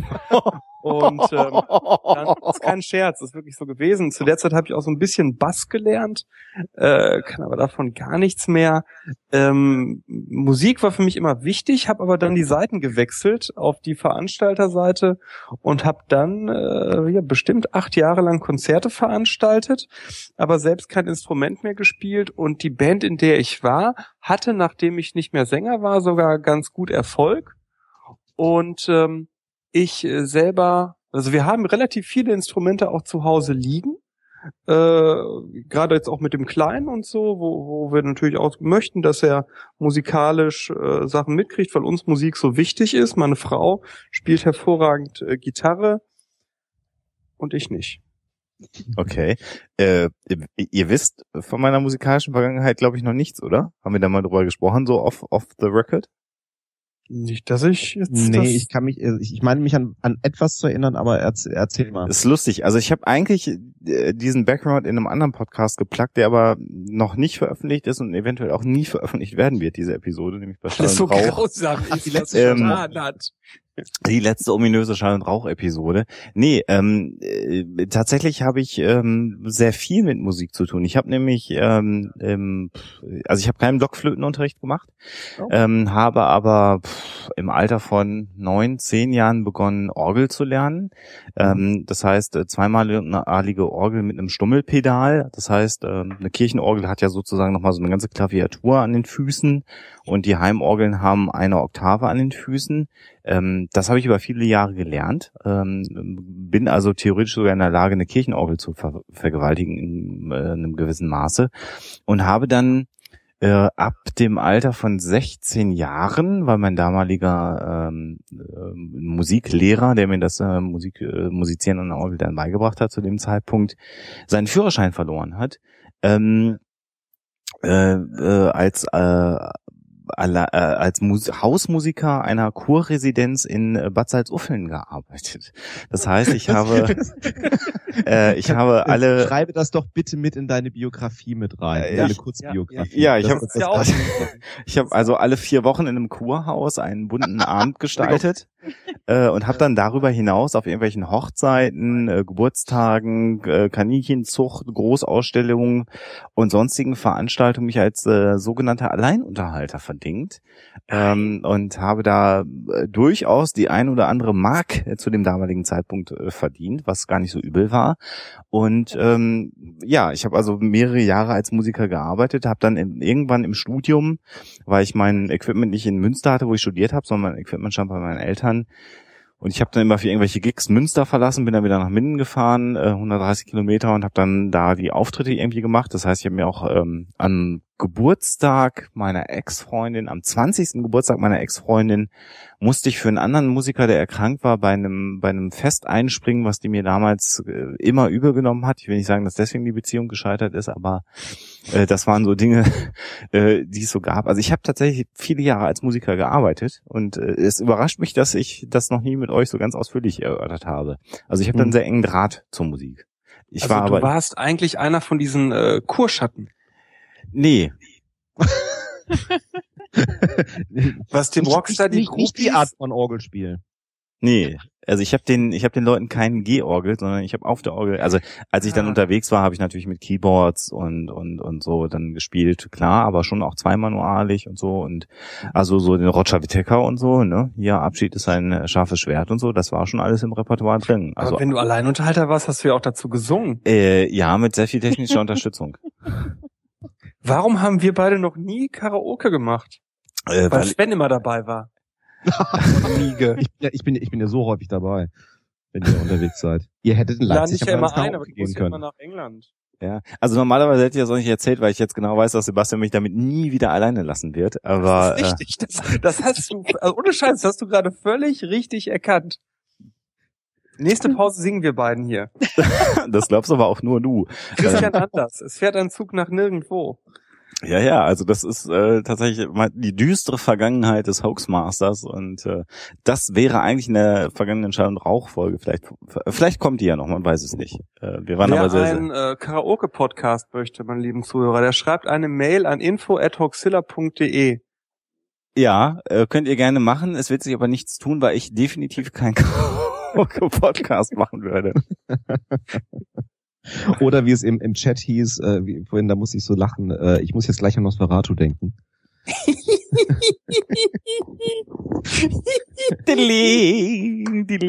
ja, also ich habe tatsächlich im Huxela HQ steht natürlich direkt neben der Bundeslade steht eine riesige Kirchelorgel und immer, wenn es mich dann nö, nö, nö, nö. Oh, kennst du ganz kurz, es ist völlig off-topic. Kennst du hier äh, Captain Blaubeer, den Zeichentrickfilm? Äh, nee, ich habe den nicht gesehen.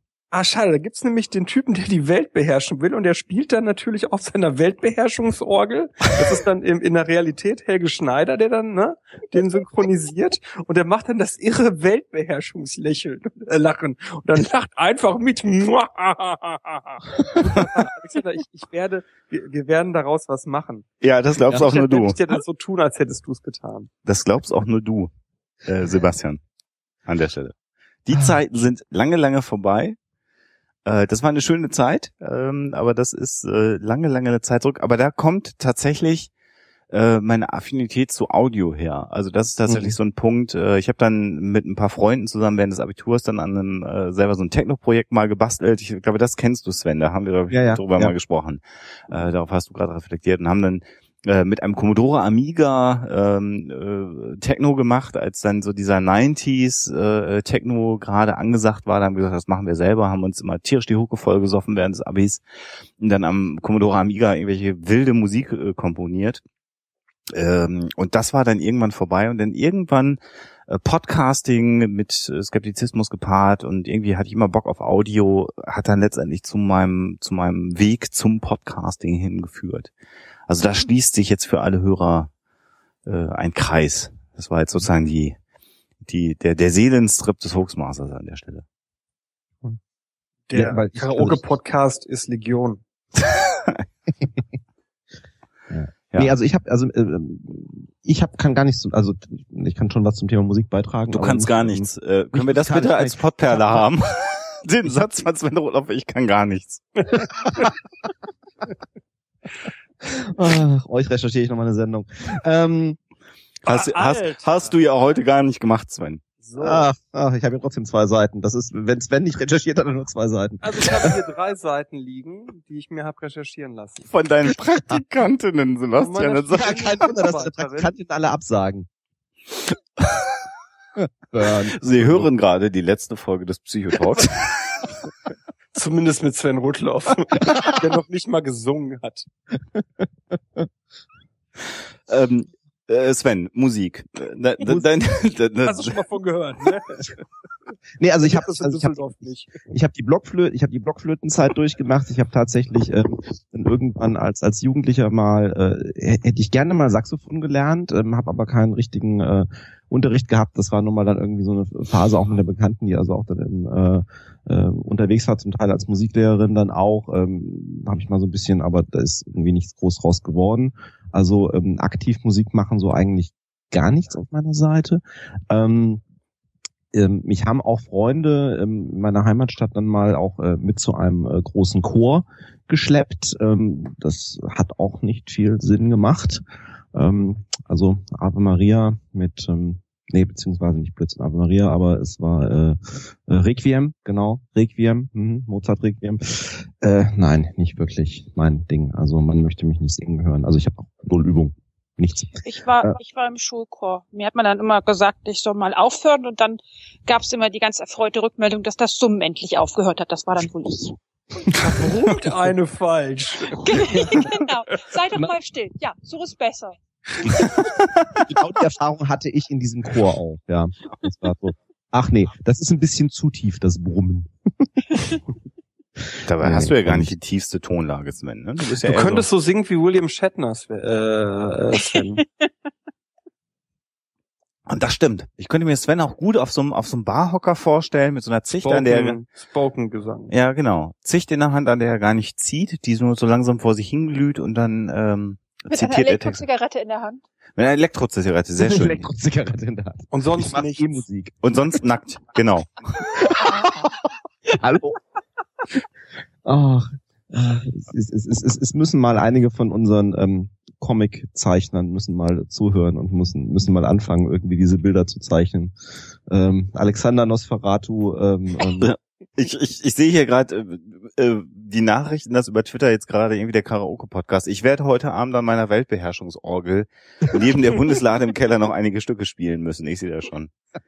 Äh, ich trage dazu übrigens immer so ein Cape, ne? Also ein Cape und eine Maske. Ich möchte das sonst nur. nichts. Sonst, sonst natürlich nichts. Sonst nichts. Also das werfe ich mir drüber, weil äh, nochmal, damit das auch alle realisieren, ich bin ja Nackt-Podcaster. Also, mhm. aber das ist ja, glaube ich, gemeinhin bekannt inzwischen. Ja. ja. Das wird, das wird sehr schön bei der Live-Sendung beim Skeptiker-Tag.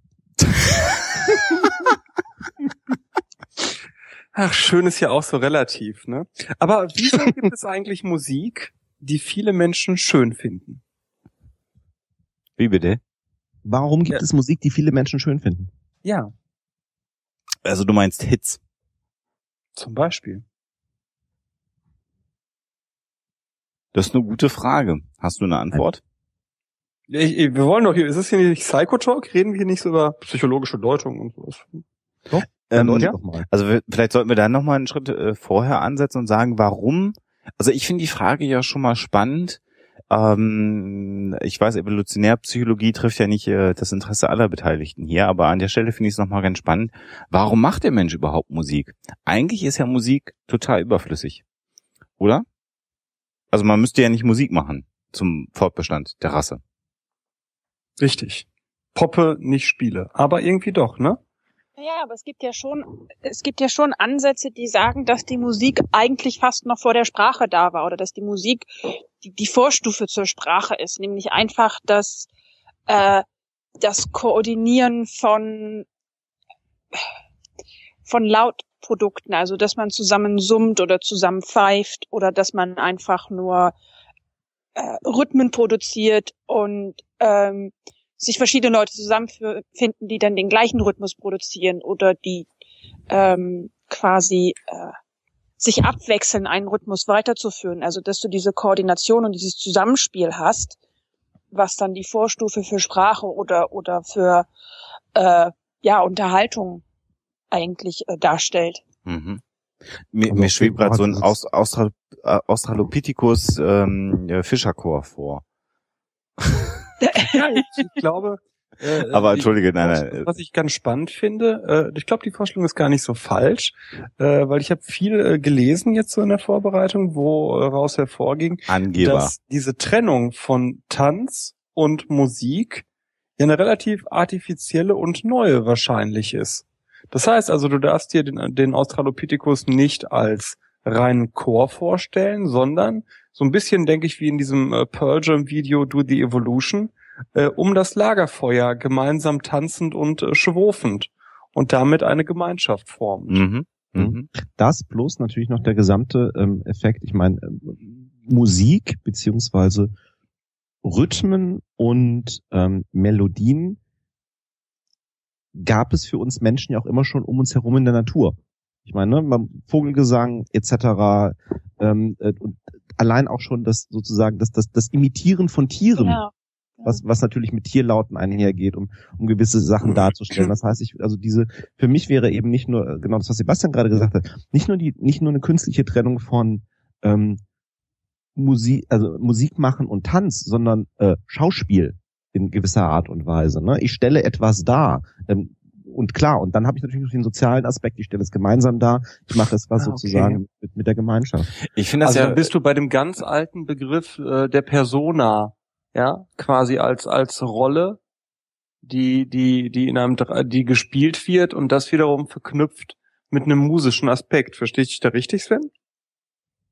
Nee, für mich ist es einfach, also ich, ich komme so ein bisschen aus der ähm, äh, also unter anderem aus, aus, aus dieser Imitationsseite. Ich imitiere etwas, ich stelle etwas dar. Das kann ich ah, natürlich ah, okay. im Sinne von, von ne, Höhlenzeichnungen kann ich natürlich machen oder ich kann Geschichten erzählen, mhm. aber ich kann es natürlich sozusagen auch ähm, als Schauspiel darstellen. Und da gehören natürlich Geräusche zu. Was wird dargestellt? Die Natur wird dargestellt. Ich stelle Vögel dar. Und dann kam natürlich auch den Übergang, ähm, es wäre jetzt auch meine, ich, meine, ich habe dazu jetzt nicht, aber jetzt so mein, meine Vorstellung wäre eben auch, ähm, äh, wenn ich in der Jäger- und Sammlerkultur äh, sozusagen äh, Gemeinschaft unter, unterwegs wäre und mich auch verständigen will, ne, wie dann jeder sagt, vielleicht auch in der, in einer quasi vorsprachlichen Zeit, ne, wie da, da, da greife ich mir natürlich dann auch äh, höchstwahrscheinlich dann Muster, Muster aus meiner Umgebung, aus der Natur heraus.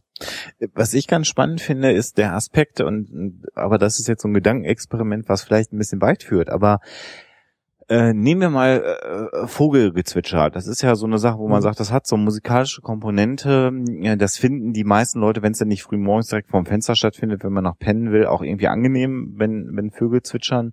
Oh, wir haben hier ganz kurz, wir haben hier so einen Drecksvogel seit zwei Jahren vor dem Scheißbalkon. und unsere Katze für, äh, ist natürlich nicht in der Lage, den zu fangen.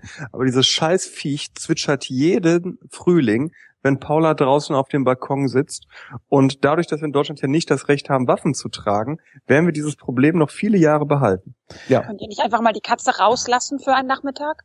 Das bringt, nee, das, nee, ähm, ich lade dich gerne ein, mal unsere Wohnsituation zu begutachten. Ah. Das ist leider nicht machbar. Wir müssten die Katze auf den Baum werfen.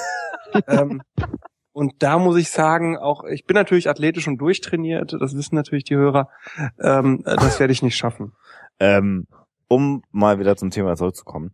Ähm, also Vogelzwitschern, ob man es denn mag oder nicht, wird aber irgendwie als melodiös empfunden. Und äh, äh, das hat ja was damit zu tun, wie unsere Wahrnehmung funktioniert, wie unser Gehirn funktioniert. Also unser Gehirn sagt uns ja, das, was du hörst, ist eine Melodie. Mhm. Ähm, äh, ich ich fände spannend, wenn jetzt irgendwelche Aliens hier landen würden, ja, als Gedankenexperiment die Musik hören oder Vogelzwitschern hören, ob bei denen im Wahrnehmungsapparat irgendwas angelegt wäre, äh, das äh, auch so melodiöses Empfinden ihnen vermittelt. Also wir haben ja offensichtlich... Richard Dawkins würde Nein sagen. Ich unterbreche dich aber genau diese Frage wurde Richard Dawkins hier in Mülheim gestellt, als Ach, ich da war. cool. Da Siehste? stand einer auf und sagte, ähm, wie ist das denn? Sie gehen ja davon aus, dass der Mensch sich evolutionär entwickelt hat. Warum finden wir den Vogelgesang schön? Ne? Und er hat dann ein, ein Modell entworfen. Ich krieg das, ich muss gestehen, ich krieg das nicht mehr 100 pro zusammen. Ja. Ähm, aber es hörte sich logisch an. Das hatte mit gemeinsamer evolutionärer Interaktion zu Siehste? tun. Das ist ja, genau der Punkt. Also offensichtlich haben wir in uns, tragen wir und in uns, in unserem Wahrnehmungsapparat, und das ist ja nun mal unser Brainy, äh, was wir so alle mit uns herumschleppen, irgendwas, was Musik schon mal per se oder Melodien, wenn man dann mal einfach Melodien nimmt, als angenehm äh, äh, uns vermittelt. Äh, unabhängig davon äh, von Musikart, äh, was die mhm. Melodie produziert, da gibt es natürlich Unterschiede, aber es ist in unserer Art offensichtlich angelegt, dass wir auf Musik reagieren. Äh, das genau, ist schon mal spannend erstmal. Da würde ich aber auch nochmal unterscheiden zwischen ähm, etwas angelegt, dass wir äh, Musik wahrnehmen und mit Musik überhaupt etwas anfangen können und was dazu führt, dass wir Musik als angenehm empfinden. Mhm. Denn dass das, das angenehm empfinden oder eine Melodie mögen oder eine Melodie schön finden, hat ja auch sehr viel mit Erwartungshaltung zu tun. Also das ist ja, es unterscheidet sich ja sehr davon, was für Musik du schon gehört hast und ähm, wie du, wie du im Prinzip erwartest, dass ein Stück weitergeht, äh, in Abhängigkeit von dem, was du schon mhm. gehört hast. Mhm. Und inwieweit deine Erwartung dafür ähm, erfüllt wird oder nicht oder vielleicht auch äh, auch widersprochen wird und dadurch die Musik ganz interessant klingt.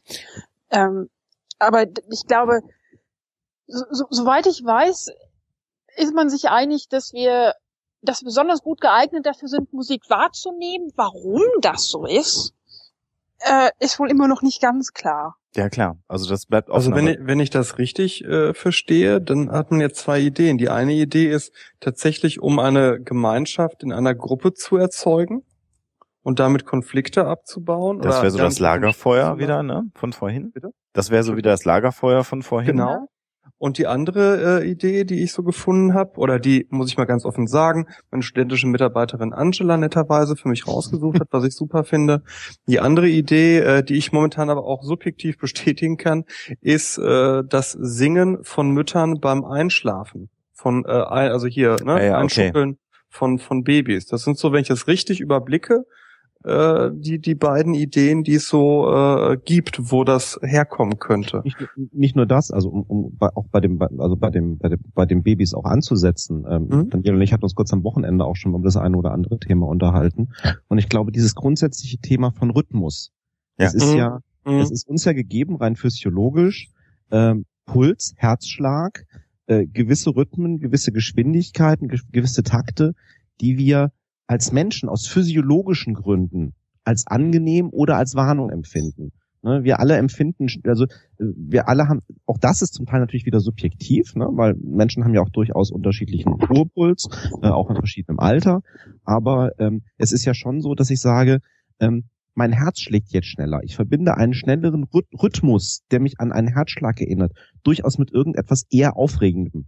Ob das jetzt positiv mhm. besetzt ist oder negativ besetzt, ist wieder eine andere Frage. Aber ich glaube, dass, und auch das bei den Müttern so nach dem Motto, ähm, es gibt halt gewisse Rhythmen, ähm, äh, gewisse gewisse Taktformen, die einfach ähm, sozusagen beruhigend auf uns wirken aus physiologischen Gründen. Wobei ich da merke, also gebe ich dir recht, Sven, ich werde mhm. auch gleich nochmal ein Buch reinschmeißen, das ich selber sehr toll zu dem äh, Thema finde. Ich merke aber momentan bei meinem kurzen Eins, da kommt aber natürlich doch auch eine Sozialisationskomponente dabei, weil mhm. ich auf einmal mich im letzten halben Jahr äh, selbst dabei beobachten durfte, Lieder zu singen, äh, vor allem auch so polnische Lieder und so, die ich nicht mehr gesungen habe, seit ich ein kleines Kind war. Mhm. Wenn ich den Kleinen zum Einschlafen bringen wollte, dann kommt tatsächlich, irgendwann weißt du nicht mehr weiter, wenn so ein Kind schreit, und dann äh, singst du alles, was dir einfällt.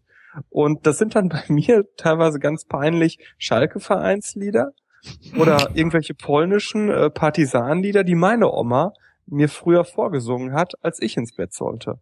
Mhm. Genau, du, du sprichst da nämlich auch genau noch eine Eigenschaft an von, von Musik oder von Liedern, die äh, mit dazu geholfen hat, dass es so, dass es sich über die Jahrhunderte beibehalten hat, weil du dir einfach Melodien, wenn, wenn sie richtig gestaltet sind, ah, okay. Mhm. unglaublich gut merken kannst.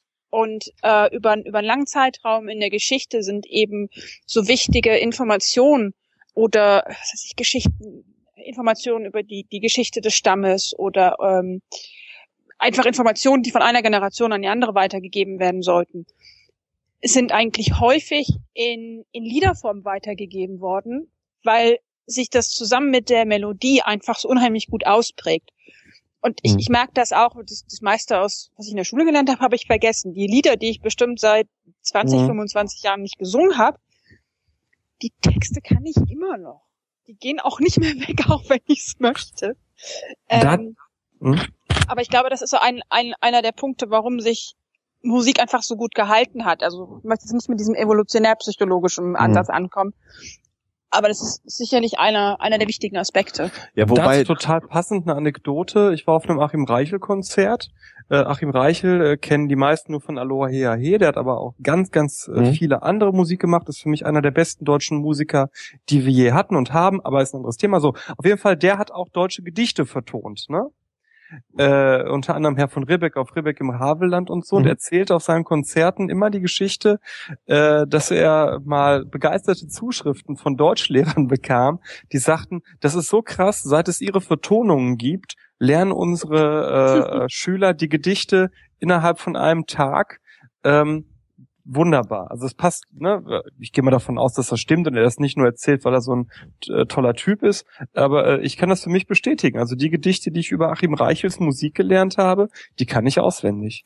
Ja, ja. Guckt, guckt euch Sesamstraße an oder andere Kinderprogramme, wie ja. eben, ne, als als Mu Musik und Lieder eben auch als Lernmittel, weil du hast eben was was, was wiederkehrendes, also also an, an sich etwas wiederkehrendes, was es einfacher macht. Äh, du hast automatisch eine Wiederholung drin ähm, und du hast eben eine möglichst einfache, ähm, ähm, anregende Melodie, die du, äh, die eben gut reproduzierbar ist und die du dann eben mit den Inhalten verbinden kannst. Und das ist eben, ne, ist, ähm, ja, und insofern, also, ich bin ja, ich bin ja auch ja. kein kein Freund von evolutionär-psychologischen Ansätzen, aber ähm, ganz offensichtlich in all den äh, Generationen der Menschheit, die wir inzwischen haben, ähm, ist es offensichtlich so, dass genau diese Fähigkeit, also Musiksequenzen besser memorieren zu können, ähm, empfänglich für Musik zu sein und ein Aspekt, den ich gleich gerne noch ansprechen möchte, äh, dass wir diesen Apparat beibehalten haben, scheint ja Sinn zu machen. Sonst hätten wir den ja nicht. Äh, nee, na, nein, da möchte ich widersprechen. Okay. Weil ich glaube, das hatte ich beim letzten Mal auch schon mal kurz angesprochen. Also ähm, äh, wenn sozusagen, ähm, es kann, es kann auch gut sein, dass äh, Musik eine Eigenschaft ist, die ähm, unterhalb der Relevanzschwelle der Evolution liegt. Okay, verstehe. Also, weil Okay. ne, mit der mit der gleichen, genau mit der gleichen Argumentation dürfte es zum Beispiel keine Farbenblindheit geben. Weil man sagt, Farbenblindheit, also ne, Ja, sonst ist, irgendwie- ist eigentlich ein Nachteil, ja, okay. ist eigentlich ein Nachteil, den gibt's aber immer noch. Der ist aber sozusagen ähm, im, im, im, im, im, in den großen sozusagen, in, in, in, was ich, in den, in den großen Wellen der Evolution, des evolutionären Druckes, ist, ist das so, es ist so ein kleines Rauschen irgendwo unten drunter. Es ist halt immer noch da. Und das ist eben auch, deswegen auch Kritik an Revolution, äh, Revolutions, Revolutionspsychologie. Revolutionspsychologie. Hm, Interessant. Wir machen eine neue Schule auf. Wacht auf, Ja. verdammte dieser er. Nee, ist egal. Und damit sind wir wieder bei der Weltbeherrschungsorgel. Ähm, Evolutionspsychologie war es. Evolutions Evolutionspsychologie. ähm, nicht, nicht alles, was wir Menschen heute machen und tun, muss evolutionär einen Sinn ergeben. Ja, aber auch das sagt die Evolutionspsychologie ja gar nicht. Ne? Also das ist jetzt so ein, ich Ja, werfe ja. jemandem etwas vor, was er gar nicht behauptet. Die Evolutionspsychologie sagt ja nur, das, was wir heute können, ist kein negatives Selektionsmerkmal. gewesen. Aber ich finde es So. trotzdem Und spannend. die Sachen, die in einer äh, Population normal sind, also bei der Mehrheit vorhanden, haben einen Vorteil gebracht. Deswegen ist Farbblindheit unnormal. Das hat aber keine Wertigkeit, die, die gerade irgendwer auch reingeschmissen hat. Von wegen, es sei ein Nachteil. Nein, es ist einfach nur unnormal und es hat scheinbar keinen Nachteil evolutionär gehabt. Es sei denn, du gehst bei der falschen Farbe über eine Ampel. Das wäre der Grund, warum Rot immer oben ist und Grün immer unten. Gut, Ähm, ich sag mal so, evolutionär gesehen, wenn wir über Millionen von Jahren Ampeln haben werden, wird Farbblindheit sich sicherlich äh, äh, ausmändeln.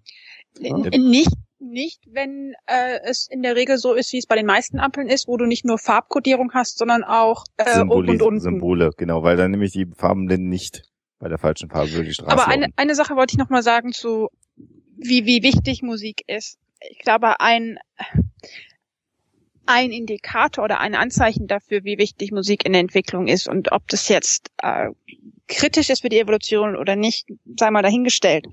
Aber man kann, man kann eigentlich häufig beobachten, dass bei Menschen, die ähm, äh, Verletzungen, Verwundungen, Schäden im Gehirn haben, also bei Mhm. ähm, neurophysiologischen ähm, Traumata oder, oder wie auch immer, äh, kann man eigentlich häufig sehen, dass wenn Sprachzentren zum Beispiel angegriffen sind, Musikwahrnehmung oder sogar Musikproduktion immer noch funktioniert. Oder dass auch bei, äh, bei bestimmten Arten von, von Demenz ähm, oder anderen Gedächtnisschwächen, äh, Gedächtnisstörungen, dass du da zeigen kannst, dass, dass die Leute sich aber immer noch an die Melodien aus ihrer Kindheit erinnern können oder immer noch die Stücke, die Mhm. sie häufig gespielt haben, auf dem Instrument immer noch spielen können. Ich glaube, das, das, das wäre nochmal so ein, so ein Hinweis darauf, dass es vielleicht wirklich vor Sprache angelegt ist. Es gibt, glaube ich, noch etwas, was viel entscheidender ist und, und den Bogen würde ich jetzt natürlich gerne schlagen, ähm, nämlich der Umstand, dass es äh, Musik ja gelingt, direkt an das Emotionszentrum zu appellieren des Menschen. Ähm, und zwar sehr unmittelbar und ohne Kognition. Das heißt, Musik kann ohne dass du darüber nachdenkst, bei dir eine Stimmung auslösen. Das gelingt äh, Geruch auch. Ne? Also jeder kennt Ja. das, wenn er, wenn er irgendwo ist und etwas riecht und dann sagt er, oh, so hat das bei mir zu Hause früher bei meinen Eltern gerochen. Und dann äh, sofort so eine Emotionskette auch startet. Und genau das funktioniert bei Musik ja auch. Ähm, es gibt ja schöne Beispiele von Filmsequenzen, Mhm. wo ein Film läuft und zunächst mal, also wird man, ich habe es jetzt nicht recherchiert, wird man bestimmt auch bei YouTube finden. Du siehst eine Sequenz ohne Musik und dann nimmst du die, die Sequenz wahr, so wie sie stattfindet. Und dann wird eine Thriller- oder spannungsgeladene Musik unter die gleiche Szene gelegt und du nimmst diese Filmszene ganz anders wahr. Und dann wird nochmal die gleiche Szene mit einer Comedy-Musik abgespielt und plötzlich ist das lustig, was du da siehst und nicht mehr spannend, was du da siehst. Und das zeigt, und das ist ja auch ein Element, was Hollywood oder der Tonfilm sehr, sehr gerne benutzt, und deswegen gab es ja zum Stummfilm auch immer die Orgelmusik, die gespielt hat, Mhm. dass Mhm. Musik äh, visuelle Aspekte, gerade auch beim Film, emotional ganz massiv verstärken kann. Und auch das zeigt ja, wie stark ähm, Musik mit, mit unserem unbewussten äh, Verarbeitungsmechanismus, den wir so besitzen, verquickt ist. Ähm, Wobei ich mich frage, in, inwieweit das tatsächlich Emotionen hervorruft mhm. oder einfach äh, oder einfach nur in Anführungsstrichen eine Interpretationshilfe bietet. Also das ist, dass die Musik dir sozusagen sagt, das ist jetzt besonders spannend. Und das macht es einfacher, das als spannend wahrzunehmen. Ich glaube, dass es tatsächlich äh, sehr nah an so einer klassischen Konditionierung äh, sein kann. Mhm. Ja, das heißt, du, du verbindest es erst einmal äh, mit der spannenden Sequenz. Ja. ja. Und irgendwann verbindest du allein die Musik schon mit Spannung. Also wo ich finde, wo man das ganz schön zeigen kann, ist der Aspekt des unseren Liedes. Ne? Also ja, fast jedes Pärchen ja. hat ja ein äh, Lied. Äh, meine Frau und ich hatten zum Beispiel mal Live in the Knife Trade von Boys Hits Fire und äh, Hands Down von Dashboard Confessional, wo wir sagen, das ist unser Lied. Ne? Das hat damit zu tun, dass wir sehr schöne Sachen erlebt haben, als wir das gehört haben. Und für mich ist das klassische Konditionierung. Wir haben das in diesen Momenten gehört, in dieser Zeit, haben es äh, emotional oder haben es äh, verknüpft mit einem gewissen Gefühl und jetzt reicht allein das Hören des Liedes, um mich in diese Stimmung hineinzuversetzen. Ja, den Rotwein, den aus dem Italienurlaub mitgebracht hast. Aber dann, dann ist ja das Spannende bei einem Film. Dann würde das ja nur funktionieren bei einem Film, wenn äh, immer die gleiche spannende Musik, also die Musik, die du auf Spannung konditioniert hast, äh, nur die würde ja Spannung erzeugen. Oder Gleich, ah, sagen wir mal gleichartig. Ja, okay, Musik. okay. Also, ich glaube, Muster haben wir da aber schon. Also ja, ich würde mal, ja, genau behaupten, dass es äh, schon die stereotype Musik für eine romantische Situation gibt. Okay, ja, ja, ich bin da ganz bei euch. Ich will das Im nämlich genau rauskitzeln. Es ist sogar so, dass es dieselbe Musik ist. Achtet mal bei all diesen Cast, nee, ganz ernsthaft. Es gibt hm? äh, bei all diesen Casting-Shows, ich weiß nämlich nicht, was es ist. Deswegen weiß ich genau, dass es dasselbe ist, weil ich noch nicht herausgefunden habe, was es ist. Es gibt eine Sequenz von Streichern. Die wird ja. bei allen Casting-Shows eingesetzt kurz bevor die Jury sagt, äh, wer im Recall ist, für wen mhm. es kein Foto gibt, wer in der nächsten Let's Dance Runde ist und so weiter. Also die Pro7 Sat1 Gruppe äh, und auch die RTL Vox Gruppe nutzt immer dieses diese selbe Sequenz. Ist das wie immer der gleiche Adlerschrei im Hintergrund? Das ist immer der gleiche. Ja. Es würde mich interessieren, wie, wie sich das äh, international vergleicht. Also ob das was, ne, wie, wie du sagst, ähm, konditioniert ist. Also würden jetzt wenn du den gleichen Film, die gleiche Szene mit der gleichen Musik in einem anderen Kulturkreis zeigst, würde das dann auch als romantisch wahrgenommen? Also hättest du den gleichen Effekt oder gibt's dann eben ganz eigene Melodien ja. oder eigene äh, eigene Muster, die dort als romantisch wahrgenommen ja. werden. Ich denk, glaube, das wird. Denk, denk, denk, doch einfach nur mal an Bollywood. Ich folge, ich, genau da war ich, Sven gerade. Genau, ja. das können wir nämlich überhaupt nicht nachvollziehen. Das, das, das nehmen wir als als äh, komplett silly irgendwie wahr, genau, komplett genau. komisch irgendwie wahr. Ähm, das, das, das, äh, genau das ist kulturell geprägt. Das ist eben genau das, wie du ähm, und das ist auch, weil nicht nur kulturell geprägt, sondern das ist auch, was dann jeder schon am Anfang gesagt hat. Ähm, auch deine persönliche Musikerfahrung im Laufe der Zeit. Ähm, als Daniela angefangen hat, sich stärker eben auch für das, äh, für das Klavierspielen zu interessieren, auch für klassische Musik zu interessieren. Ich höre sehr wenig klassische Musik. Und ähm, ich habe nichts gegen klassische Musik. Ich habe aber festgestellt, dass ich es anstrengend finde, klassische Musik zu hören. Und meine Vermutung ist, weil, also ich, ich involviere mich da. Wenn ich, wenn ich, also ich kann, ich kann klassische Musik nicht im Hintergrund hören, weil das für mich noch in Anführungsstrichen neu ist. Ähm, es lenkt mich ab. Ähm, da muss kein Gesang dabei sein, gar nichts. Ich höre viel Instrumentalmusik irgendwie im Hintergrund, aber klassische Musik, äh, auch komplexere klassische Musik, ähm, da merke ich, da bin ich kognitiv, geistig involviert, wenn die läuft. Also ähm, wir hatten das immer zum Beispiel beim Autofahren. Ich konnte im Auto, beim Autofahren keine klassische Musik hören, weil mich das abgelenkt hat vom Autofahren. Ähm, und ich glaube ganz fest, dass das äh, einfach eine Frage der, der Persön eine persönliche Lernerfahrung ist, ähm, dass damit halt dann, irgendwann wird es halt normal. Irgendwann habe ich dann sozusagen auch verinnerlicht, was sind da die Muster, was ist zu erwarten. Ne? Also genau dieses, dieses, dieses Chunking dann irgendwann, also sozusagen das, das, das Verdichten von Informationen dann eben auch im Gehirn, das ist eben nicht mehr so viel ähm, Arbeits, Arbeitsaufwand für mein Gehirn ist, sozusagen die, der Musik zu folgen im Hintergrund. und das, also ich sehe schon da die kulturellen Unterschiede auf jeden Fall. Das ist Sozialisation. Ich sehe die auch und ich glaube, das liegt, dass es aber generell weltweit relativ gut funktioniert, liegt daran, dass mhm. Hollywood tatsächlich äh, den Weltmarkt an Filmen dominiert und es gibt ja, ja nur wenig äh, eigenständige Filmmärkte und Bollywood ist so eine Sache, ähm, das schwappt gerade zu uns rüber, ist aber für uns noch relativ neu, obwohl natürlich die eine lange Tradition dieser Filme haben. Aber das ist genau, was du sagst, Sven. Wir haben da äh, ein großes Problem bei einem Bollywood-Film, die gerade die Gesangs- und Musiksequenzen, die ja sehr aufwendig gestaltet sind, äh, einzuordnen. Und ich glaube schon, dass die, dass die indischen Zuschauer das, das sehr, sehr gut können und äh, da eine ganz andere äh, emotionale Bindung zum Film gewinnen, als wir das äh, tun. Mhm. Also bin ich völlig bei dir. Ich nicht Ihr seid mir da jetzt zu relativistisch. Also ich, ich glaube, dass ah. es natürlich ein Stück weit der, der, der, der Schwankung erklärt, so, dass man sagen kann, das hat eine kulturelle Komponente. Aber ich glaube, äh, gewisse Musik, Grundstimmung, also weiß ich nicht, dass Mollakkorde äh, weltweit, ja. wenn du es, also ich kenne keine Studie dazu, fände ich spannend, aber ich würde erwarten, dass Mollakkorde weltweit äh, als trauriger gelabelt werden als Dur-Akkorde. Ja, klar, aber äh, ich Wie weiß gesagt, nicht, hast du mal, hast ja. du mal einen Bollywood-Film dir angeguckt, Sebastian, so in, in Gänze? Ja, mehrfach. Ja? Also äh, die funktionieren halt anders als die Filme, die wir auf RTL Sat 1 oder im, im Kino gucken. Wie gesagt, ich widerspreche euch nicht. Ich will nur sagen, ich glaube, dass es von den kulturellen Unterschieden abgesehen es vielleicht trotzdem Grundmuster gibt, die kulturübergreifend funktionieren. Ja, aber ich, würde denken, dass die relativ begrenzt sind, weil mhm. ich würde jetzt zum Beispiel vermuten, gerade du, du, meint, du hast die ähm, die Moll-Akkorde im, im, Vergleich zu Dur-Akkorden äh, erwähnt und ich meine mich zu erinnern, dass also auch die, diese zwölfton Tonleiter, mhm. das ist ja eher auf die westliche Musik begrenzt.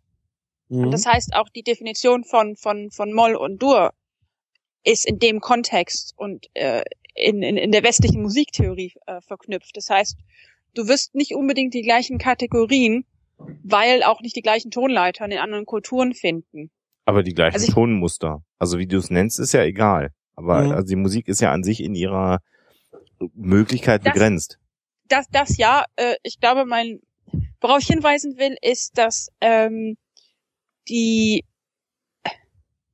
es ist schon reduziert, was allen Kulturen gemein ist. Ähm, dass, dass wir nicht mehr als, als ähm, kulturunabhängig wahrnehmen sollten, als es, als es unbedingt ist. Ich genau, okay, da bin ich bei dir. Das, das, ich komme ja. nochmal drauf zurück. Nee, genau, äh, nee, okay, nee, ist klar. Wenn ich eine Zahl benennen würde, würde ich sagen, von 100% Schwankungsbreite sind vielleicht zehn Prozent, um irgendeine Zahl mal zu benutzen. Kulturunabhängig ja. und für die restlichen 90 äh, sehe ich eine, Kult, eine kulturabhängige Kodierung. Auf jeden Fall. Mhm, mhm. Äh, ne, ich wollte nur sagen, ich glaube, dass es eben diesen kleinen Anteil von kulturunabhängiger Interpretation ja. gibt. Ja. Und das ist, weil ich habe es gerade schon reingeworfen, weil das ist auch so eins unserer, unserer Lieblingsbeispiele, äh, auch äh, ein, ein, ein äh, recht bekanntes YouTube-Video von Bobby McFerrin, ähm, der bei einer großen, also die ganze gesamte Konferenz ist, glaube ich, sogar online. Äh, da ging es nämlich um Neurophysiologie und Musik und Bobby McFerrin war sozusagen auch als Musiker da. Und es gibt da eine Sequenz, wo er ähm, sehr schön ähm, darstellt. Also er macht dann sozusagen äh, ohne ohne Anleitung, also ohne verbale Anleitung, sondern ähm, mit dem Publikum sozusagen ähm, Musik und leitet sie sozusagen zum, zum Singen an. Und äh, er, er spielt da eben auch genau mit dem Thema Erwartungen. Also was, was er in Kürze macht, ist, dass er sozusagen auf der Bühne rumspringt, rhythmisch, und sozusagen äh, ein paar Töne definiert. So nach dem Motto, wenn ich hier springe, ist es der Ton, wenn ich da springe, ist es der Ton. Und das Publikum mhm. soll mal schön mitmachen. Und dann springt er plötzlich aus in diesem Muster weiter ohne dass er jetzt weitere Töne vorgegeben hat, aber das Publikum weiß genau, okay, ne, in ja. der pentatonischen Skala halt genau höher oder niedriger oder zwei höher oder etc. Und das funktioniert. Und das ist eben auch genau das, was er hinterher sagt. Das funktioniert auch bei jedem Publikum weltweit, wo er das probiert. Ne, also es gibt so, so ein paar Dinge wie, ähm, welche Tonabstände klingen, klingen gut miteinander. Ne? So, so, grundsätzlich, jetzt mal unabhängig von der Stimmung, mhm. ja, ähm, dass da schon so eine gewisse Universalität da ist. Äh, Bobby McFerrin bei der Gelegenheit, der Chat äh, sagt gerade, don't worry, be happy, McFerrin. Ja. ja, genau der, wobei Don't worry, be happy eher mal so ein Abfallprodukt von dem äh, gewesen ist, was Bobby McFerrin sonst so treibt, weil der einfach ja. ein, ein, ein großartiger Musiker ist, der als Dirigent sich weltweit auch einen Namen gemacht, die größten und renommiertesten äh, Orchester der Welt, äh, also klassische Orchester auch als Dirigent begleitet hat und ähm, äh, bei Don't Worry Be Happy zum Beispiel bei der Gelegenheit, wer sich das nochmal anhören will, all das, was man in dem Song hört, kommt aus dem Körper und dem Mund von Bobby McFerrin. Äh, der Mann umfasst, glaube ich, sechs, sieben Oktaven oder so, kann wow. er mit seiner Stimme abbilden. Äh, also der gesamte Song Don't Worry Be Happy ist ohne irgendein Keyboard entstanden, sondern all das hat Bobby McFerrin gemacht und immer wieder übereinander gelegt und daraus ist der Song entstanden. Das ist das Besondere daran. Äh, also ein großartiger Musiker und jemand, der Musik theoretisch, glaube ich, ganz, ganz weit vorne ist. Ja. Soll man ja. vielleicht mal sagen, wer, wenn das im Chat gefragt wird, dass man den Menschen sich mal äh, vielleicht ein bisschen anders einordnet. Also kein Spaßmusiker, sondern ein großartiger äh, Künstler. Wobei auch Spaßmusiker, ich verwehre mich da immer so ein bisschen. Ja, ach, auch Spaßmusiker ja. hervorragend sein können. Ja, ja, ja, ja, ja.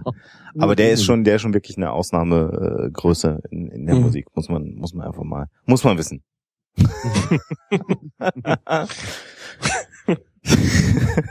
Der September ist näher. Ja. Genau. Manche Sachen, was ich auch, was ich auch bei meiner beschränkten Recherche noch gesehen habe, also vorhin wurde auch im Chat schon mal das Thema Dubstep erwähnt, ähm, gab es auch einige Artikel kürzlich, die so ein bisschen auch wiederum auf Musikgeschichte eingehen.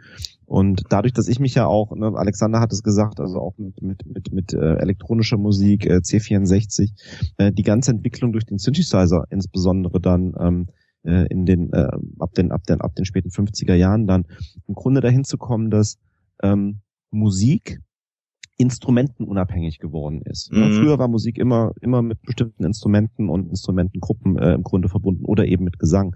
Ja. Und plötzlich war es eben möglich, dass man einzelne Töne wirklich ganz, ganz, ganz dezidiert ähm, äh, sozusagen definieren konnte und zusammenschalten konnte, unabhängig sozusagen von einem äh, ähm, ähm, ähm physischen, sag ich jetzt mal, Instrument jetzt außerhalb des Synthesizers. Und ähm, das ist ja auch was, was uns dann sozusagen ähm, eine neue Lernleistung im Sinne von Mu Musik hören auch abverlangt. Ne? Wenn dann plötzlich irgendwie A, neue Musikstile, neue Kombinationen kommen oder eben plötzlich Instrumente oder, oder ich sag mal, ähm, Laut, Lautverwendungen eben auftauchen und äh, ich sag jetzt mal ein bisschen mehr Mainstream werden. Am Anfang klingt das halt irgendwie alles erstmal komisch. Ja, da muss man sich dann halt auch wieder sozusagen dran sozialisieren. Mhm. Ja, und äh, auch nochmal noch mal einen Schritt vorher, ähm, überhaupt der Zeitpunkt, zu dem Musik plötzlich aufgezeichnet werden konnte. Der mhm. hat ja die überhaupt die Art und Weise, wie die Musik wahrgenommen und wie Musik auch gespielt wird von Leuten zu Hause, privat oder oder mit Freunden. Das hat es ja auch verändert, weil vorher Musik immer nur quasi im, im Moment gelebt hat. Also immer wenn jemand das Instrument gespielt hat und Leute zugehört haben. Ähm, damit ist Musik auch ein bisschen organischer gewesen oder geblieben. In dem Moment, wo es aber Aufzeichnungen gab, hatte man plötzlich etwas, wo man sich das gleiche Stück in immer der gleichen Qualität und immer der gleichen Art und Weise angehört hat. Ähm, mhm. Und äh, mit dem Hintergrund natürlich auch, dass wenn Musik zu, Musik aufgenommen wird, das Musikstück aufgenommen wird, dass das das Produkt von mehreren Anläufen ist und man sich dann das Beste ausgesucht hat. Das heißt, in dem Moment, wo, wo wir angefangen haben, Musik aufzunehmen und zu vervielfältigen, hm. haben sich plötzlich die Ansprüche dramatisch erhöht. Weil man ja plötzlich ne, dieses, dieses perfekte Endprodukt vor Ohren hatte, das sich nicht verändert hat, wenn man sich häufiger angehört hat. Klar. Also das und das hat zu einer ganz fatalen Entwicklung geführt aus meiner Sicht, nämlich zu den äh, Halbplayback und Playback-Konzerten. Genau, weil man es immer wieder reproduzieren will, weil man äh, genau und Leute hingehen mit dem Anspruch, das so zu hören, wie sie das auf ihrer 7,99 Euro CD gehört ja. haben. Ja. Und das finde ich ist äh, pervers. Sollen wir an der Stelle nochmal eine kurze Pause machen? Mhm. Ja. Und ich probiere jetzt mal, ich werde jetzt gleich mal umstöpseln, vielleicht kriege ich doch Musik ans Laufen. Ähm, und bitte nochmal den Chat mir gleich mitzuteilen, ob ihr gleich was hören äh, könnt. Ähm, ich weiß nicht, ob das gelingt, sonst singen euch Sebastian und Sven gleich nochmal ein bisschen was vor. So ist das. Sebastian Sven hat gerade erklärt, er ist das dabei. Und das finde ich auch ganz groß vom Sven, dass er also gesagt hat. Wenn ihr gleich Gesang hört, dann ist, äh, bin, bin, bin ich das, aber Sebastian singt. Okay. okay du machst die Jugend Beatbox, Sven. Okay. Ich stöpse jetzt mal, hoffe, dass euch nicht die Ohren wegfliegen beim Hören. Äh, ich probiere das mal jetzt gerade. Kleinen Moment. Wo waren wir denn stehen geblieben gerade? Wir waren bei Emotionen und äh, Musik, glaube ich. Das war Musikinstrumente so und wir hatten äh, Tonaufnahmen als letztes, ne? wie wie wie wie wie auf, auf Aufnahmetechnik irgendwie auch das das Hören von Musik verändert hat und auch Ah ja, genau. Wichtig. Ich wollte dem Alexander noch eins sagen. Oh. Jetzt klappt das hier natürlich nicht. Wunderbar, Martuschek. Moment, jetzt sag ich's ihm aber. Du siehst gut aus, heute schon gekotzt. Was ist? Ah! Das war meine Retourkutsche. Du weißt wofür und du weißt, wo es her ist. sollen wir das auflösen oder sollen wir die breite Öffentlichkeit im äh, Unklaren lassen? Wer uns sagen kann, woraus das ist, kriegt ein, ah, kriegt Breit gar nichts, denn da weiß es schon einer im Chat. Äh, ja, hättest du mal gewartet, bis ich was äh, ausgeschrieben habe dafür. Das ist in der Tat Terence Hill. Ähm, äh, dann, dann erklären wir das jetzt aber auch gerade. Also dieser Satz, bitte spiel ihn nochmal ein, Sebastian. Sehr gerne, Alexander. Du siehst gut aus, heute schon gekotzt. Dieser Satz stammt aus einem Bud Spencer und Terence Hill Soundboard, was Sebastian auf seinem Smartphone installiert hat. Und während wir auf der Leipziger Buchmesse unterwegs war, hat Sebastian in verschiedensten Situationen, unter anderem in vollbesetzten U-Bahnen und S-Bahnen, nee, U-Bahnen nicht, aber S-Bahnen, äh, diesen Spruch dann immer zum Besten gegeben. Das war sehr lustig. Also Die haben sich uns. auch sehr gefreut im Osten. Du siehst gut aus, heute schon gekotzt. Und hättet ihr den Hoaxmaster morgens gesehen, Freunde? ja, du bist immer noch beeindruckt, ne? Nicht so in kurzen Hosen und so in Shorts und so aus der Dusche kommt. Ach, Wojciech, da kommt mir die Jugend.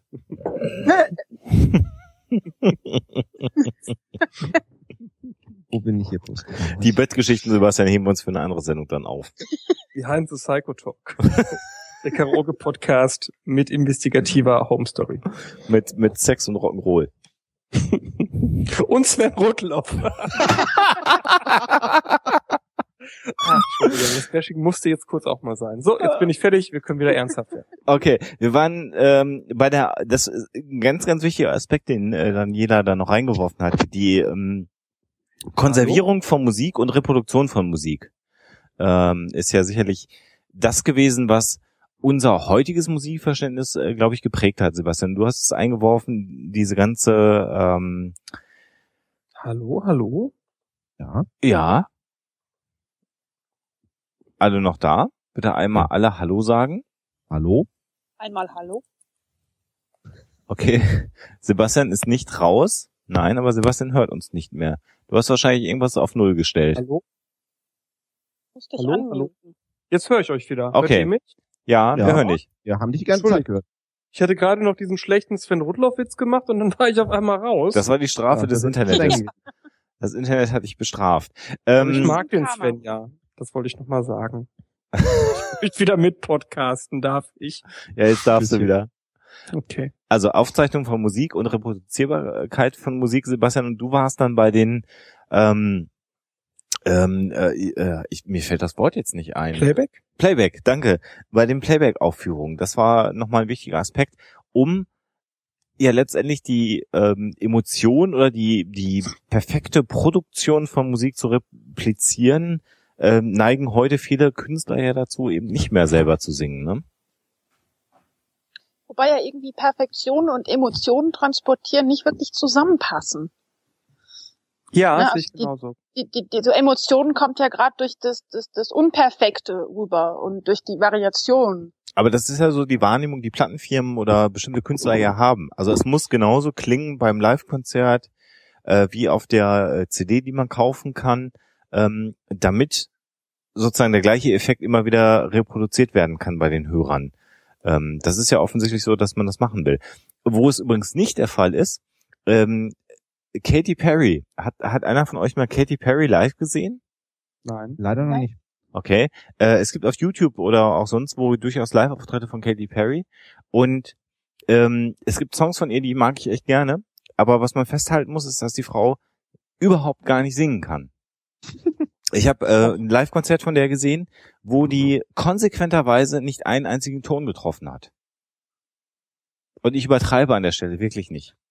Oh, hast du Florence, Fester, Florence Foster Jenkins jemals gehört? Nein. Oh, dann, dann ähm, bin mir sicher, dass im Vergleich dazu Katy Perry immer noch perfekt singt. Okay, es geht also immer noch schlimmer. Ja. Moment, Moment, bist du hier gerade bei, wo du, ist das die, die die Carnegie Hall gef äh, Ja, ja, Diese das ist Florence Foster Jenkins. Ja klar. Erzähl mal die Story. Man. Muss man wissen. nee, erzähl du, Daniela. Ich glaube, da bist du tiefer drin, aber ganz tolle naja, Plattform. tiefer drin. Also Florence Foster Jenkins, Jenkins war eine Sängerin, ich glaube 1940 gestorben, in 30er, 40er 44, Jahren. Ah, okay. Und ähm, äh, die hatte diese, diese fantastische Kombination aus äh, viel Vermögen und wenig ja Können eigentlich, Mit, aber mit, viel mit Selbstvertrauen. Größenwagen Und- gepaart, genau. Ja, das wäre die die die die äh, unnette Art und Weise auszudrücken. ähm, aber So Tochter aus reichem Hause hat viel geerbt, äh, sang gerne, aber nicht gut, aber mit viel Selbstvertrauen und und Enthusiasmus. Und ähm, also ich kann es nur empfehlen, auf YouTube mal äh, ein oder zwei Lieder sich anzuhören. Die trifft nun wirklich keinen einzigen Ton. Und also das ist so offensichtlich, dass sie nicht singen kann. Und sie singt aber ganz, ganz anspruchsvolle Lieder und ihr, ihr armer Klavierbegleiter äh, versucht immer noch ein bisschen zu kompensieren, aber so richtig kann er das nicht. Die hatte aber erstaunlicherweise relativ viel Karriere gemacht. Wahrscheinlich hat sie einfach genügend Leute gekannt, die trotzdem noch in die Konzerte gekommen sind und sie hat auch wirklich mal Carnegie Hall gefüllt. Es ist, glaube ich, bei ihr die die äh, Ästhetik des Hässlichen und die, diese. Ich habe, äh, äh, ich liebe ja so Mobile Faszination. Ja, ich, ich liebe ja so Exzentriker-Sammlungen, ne? Und ich habe äh, die in einer dieser Exzentriker-Sammlungen Bücher drinne gehabt. Ich glaube, das ist einfach für Menschen immer interessant, wenn jemand etwas macht, von dem man sich denkt, ey, lass das. Ne, so. Und der So. macht das dann. Der zieht seins durch oder ihrs in dem Falle. Und ich glaube, das ist da so faszinierend. Das ist äh, so wie dieser, das war in einem Buch mit diesem schottischen Dichter, äh, der als schlechtester Dichter aller Zeiten gehandelt wurde, ne? Aber Sebastian, so funktioniert doch das, was du dir immer anschaust. Also die ganzen Ja. Castingshows Ja, funktionieren doch deswegen genau. kaufe ich mir auch die Exzentriker-Bücher. Ich finde das, äh, äh, bei, bei den Castingshows ist es nochmal ein bisschen anders, weil denen wird suggeriert, äh, sie könnten teilweise singen, je nach Format. Ne, also Voice of Germany, super tolles Format musikalisch. Ne, DSTS mittlerweile, Müll. Ne? So. Okay. Sven ist schon eingeschlafen. Nee, ich äh, höre interessiert zu. Dann hast du dir weiter nichts beizutragen. Ähm, wie, äh, ich soll, äh, Moment, ähm, Sebastian und größenwahnsinnige Leute? Nee, fällt mir jetzt gerade nichts so ein. Sehr schön. Nein, äh, äh, aber da sind wir ja an einem Punkt, ähm, der ja auch ganz spannend ist. Ähm, nämlich, wenn wir, wenn wir dieses Beispiel Katy Perry an der Stelle dann nochmal nehmen, äh, Playback an der Stelle nehmen, dass Musik ja ganz offensichtlich inzwischen zu einer Ware geworden ist, die berechenbar sein muss äh, und die auch eine ähm, also im Konzert sozusagen genauso funktionieren muss wie auf der Schallplatte, damit die Leute zufrieden sind. Das war ja mal anders. Und das ist, und das ist nicht anders heute. Ja, äh, je nach Genre, genau. Wer hört welche Musik? Ja, Genre und. Zielgruppe, okay. Ja. Also zum Beispiel meine Oma, wenn die auf eine, eine goldene Hitparade der Volksmusik geht, wo sie zwei, dreimal war, dann möchte sie das hören, was sie bei ähm, Florian Silbereisen äh, auch gesehen hat. Ne? Wenn, wenn du oder, oder ich denke bei euch ist es ähnlich, wenn wir auf ein Konzert gehen, wo, keine Ahnung, Boys What's Fire, Bad Religion, irgendeine eine gute Band spielt, dann bin ich vor allem auch da, um die Stimmung mitzunehmen Ja. und um äh, gemeinsam mit den Leuten zu feiern. Ich glaube, das ist also eine andere Funktion von Musik. Wenn ich äh, auf The Dome gehe, wo ich noch nie war, dann stehe ich halt äh, auf diese ganze Top 40 Sache und möchte dann auch genau das hören. Ich war ja übrigens kürzlich äh, auf einem Lordi-Konzert. Kennen alle Hm. Lordi noch? Lordi, ähm, die, äh, die, die, die, äh, in Anführungsstrichen, ähm, was sind Norwe Norweger? Äh, Norweger? Finn. Finn, ne? Die finnische, äh, die finnischen Horrormasken, äh, die den ähm, Grand Prix, äh, Le Chanson, äh, blablabla, Grand Prix gewonnen haben. Ja, Eurovision Song Contest inzwischen. Eurovision Song Contest dann später, ja. Früher, früher Grand Prix de la Chanson de la Eurovision, glaube ich, oder so. Oui. Äh, ja, äh, sehr lustig übrigens. Also bei Lordi übrigens ganz spannend. kenne ganz viele Leute, die Lordi äh, zum Beispiel nicht per Musikvideo gucken können, weil sie sagen, sie finden das ganz furchtbar schrecklich. Äh, das, was die musikalisch abliefern, ist aber eigentlich mehr so End-80er Rock'n'Roll. Ähm, so ähnlich wie Kiss halt. Ne? Mhm. Äh, und äh, wenn man das Visuelle dann ausblendet und die Musik hört, ist es einfach super netter Rock'n'Roll, den man hört. Noch nicht mal sonderlich anspruchsvoll, aber nett, sehr, sehr äh, melodiös sogar. Und äh, ja, sie haben halt durch die Masken ähm, äh, offensichtlich so ein bisschen ähm, Salienz erreicht, ne? So sagt man das auch unter Psychologenkreisen. Mhm. Stöhnen. Ja. Aufmerksamkeit. Sebastian ist jetzt gerade vom Stuhl gefallen. Nee, nee. Entschuldigt, ich, ich musste hier kurz, äh, bin wieder da. Ja, genau. Also das war sehr, sehr lustig, äh, Lordi-Konzert.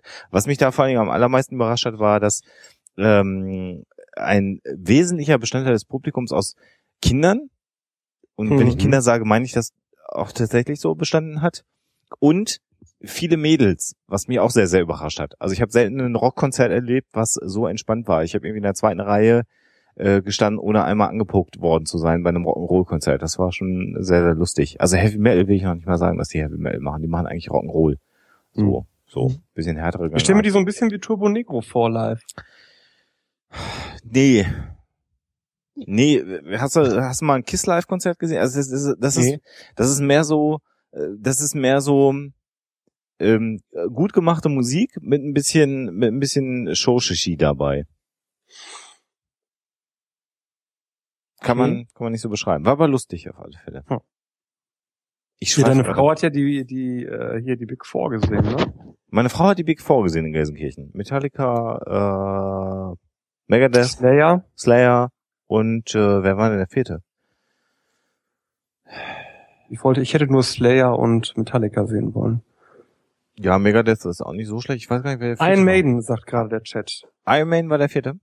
Ich war, sagt der Chat. Äh, bin ich mir gar nicht so sicher, dass Iron Maiden dabei war.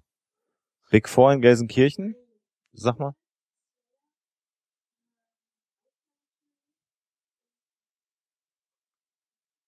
Anthrax. Anthrax Ach, war die vierte Band. Genau. Meine Frau war da, hat gerade durch die Tür geguckt und hat es mir gerade bestätigt. Äh, Heavy Metal übrigens, äh, ähnlich wie äh, Agrotech, haben wir heute auch schon drüber gesprochen, Sebastian, auf, auf The Record. Ähm, mhm. Für viele Leute nicht nachvollziehbar, dass bei Heavy Metal Konzerten oder bei ähm, sehr aggressiver Musik oder Musik, die Leute sehr aggressiv empfinden, meist die Zuhörer nicht aggressiv sind, sondern ihre Aggression über die Musik abbauen können. Hängt ja, das ist die Frage, was man macht. Also ich komme ja, ich habe ja musikmäßig, komme ich aus äh, diesem Hardcore-Bereich. Ist das überhaupt interessant für die anderen, Sven, Daniela? Musikerfahrung, klar. Also äh, Sven, für dich auch? Äh, erzähl, erzähl. Also Hardcore, ähm, da, da geht's ja Richtung Violent Dancing viel, also viel auch mit mit äh, um dich äh, Geschlage, wie meine Mutter das wahrscheinlich nennen würde. Pogo. Da, nee, nicht Pogo, ja. Violent Dancing. Okay. Also Floor Punching, äh, ne, und, und all solche Sachen, Wall of Death und so, ähm, wo du auch schon mal äh, hier und da einen auf die Fresse kriegst.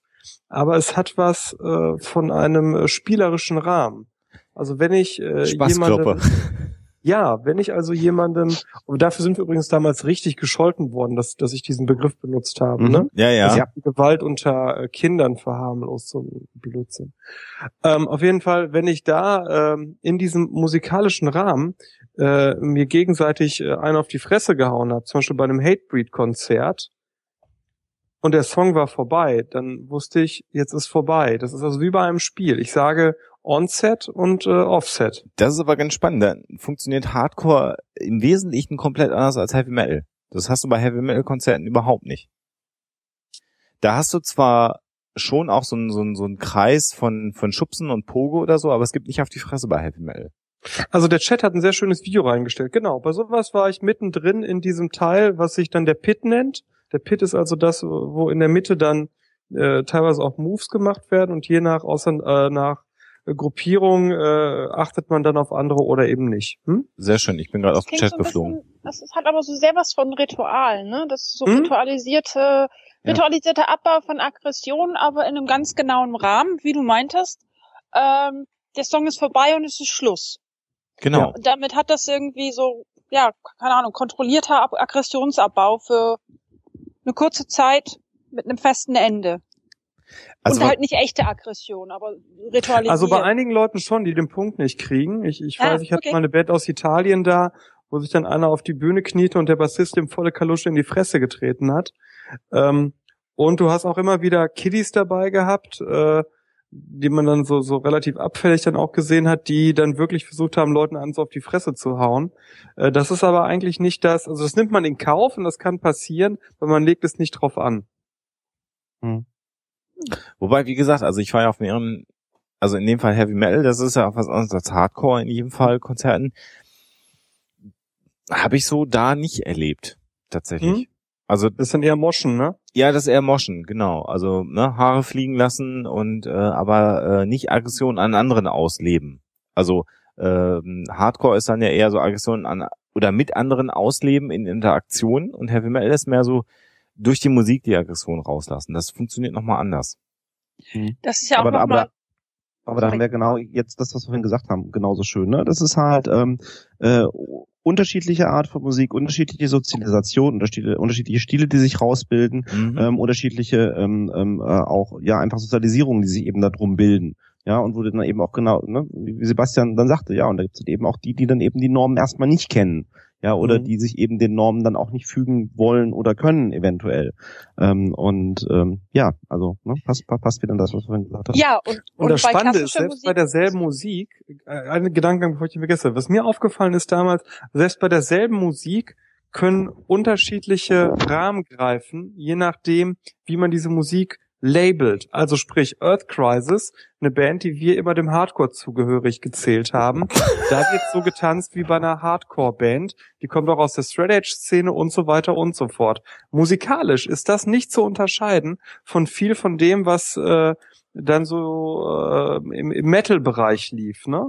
Also die frühen Earth Crisis Sachen haben sich genauso auf äh, angehört wie ähm, äh, ähm, wie viele Metal Bands und ich, ich weiß von Konzerten, wo die Metal-Leute völlig irritiert waren, weil zu ihrer Musik auf einmal etwas völlig anderes wog und kodiert wurde, ne? Also das Label war das Entscheidende, noch nicht mal die Musik als solche. Entschuldige, Daniela, das musste ich kurz. Nee, ich wollte eigentlich nur noch mal als, als genauen Kontrast dazu eben, wie sich das äh, entwickelt hat, wie man klassische Musik hört. Weil das ist, das, das ist so weiter entfernt als klassische Musikkonzerte von Heavy Metal und, und, und Violent Dancing geht's eigentlich gar nicht mehr. Denn da sitzt man ja dann mhm. ganz mucksmäuschenstill auf dem Sitz. Es wird nicht zwischen den Sätzen geklatscht und wehe man hustet. Also idealerweise hält man mit dem Husten zurück, bis der, das komplette Stück vorbei ist. Oder man kippt halt um. Aber man versucht nicht während der mhm. leisen Stellen zu husten. Und unterhalten während die Musik läuft, geht schon mal gar nicht. Deswegen ist für mich klassische Musik, oder nein, nicht die klassische Musik, sondern klassische Musikkonzerte sind für mich maximal, also künstlich. Naja, ich, also sagen wir es mal so, ich kenn's nicht anders. Ne? Okay. Ich bin so sozialisiert worden. Ja. Und ich kann es schon verstehen, weil ich würde jetzt mal behaupten, dass die Feinheiten äh, in der Orchestermusik oder wenn jemand ein besonders äh, anspruchsvolles Klavierstück spielt, du brauchst schon die Stille, um tatsächlich die Musik mitzubekommen. Also da geht's wirklich mehr um, oder man, man, könnte vermuten, dass es bei der klassischen Musik wirklich mehr um die reine, um das reine Können des Musikers geht oder des, des, des Musikerensembles und bei anderen Musikstilen mehr darum, dass du eben diese Gemeinschaft darstellst oder eben ritualisierter Abbau von Aggressionen. Das hast du halt alles nicht. Und wenn die Leute anfangen, sich zu unterhalten, dann kriegst du halt die Musik nicht mehr mit. Aber das ist aber schon das, das ist nochmal generell der Unterschied, finde ich, von, also es gibt aber, das ist für mich, für mich kein Alleinstellungsmerkmal der klassischen Musik. Es gibt äh, ja. beispielsweise so Bands wie äh, The Mars Volta zum Beispiel. Das ist Musik zum Hören, wie ich das immer nenne, ne? Das, das machst du am besten alleine in einem dunklen Raum, vielleicht mit einer Kerze an. so, mhm. und das war's. Ja. Ja, äh, Jean-Michel Jarre. Ja. Oder ähnliches. Pink Floyd. Gen genau, ja. Pink Floyd. Ja, also ähm, ja.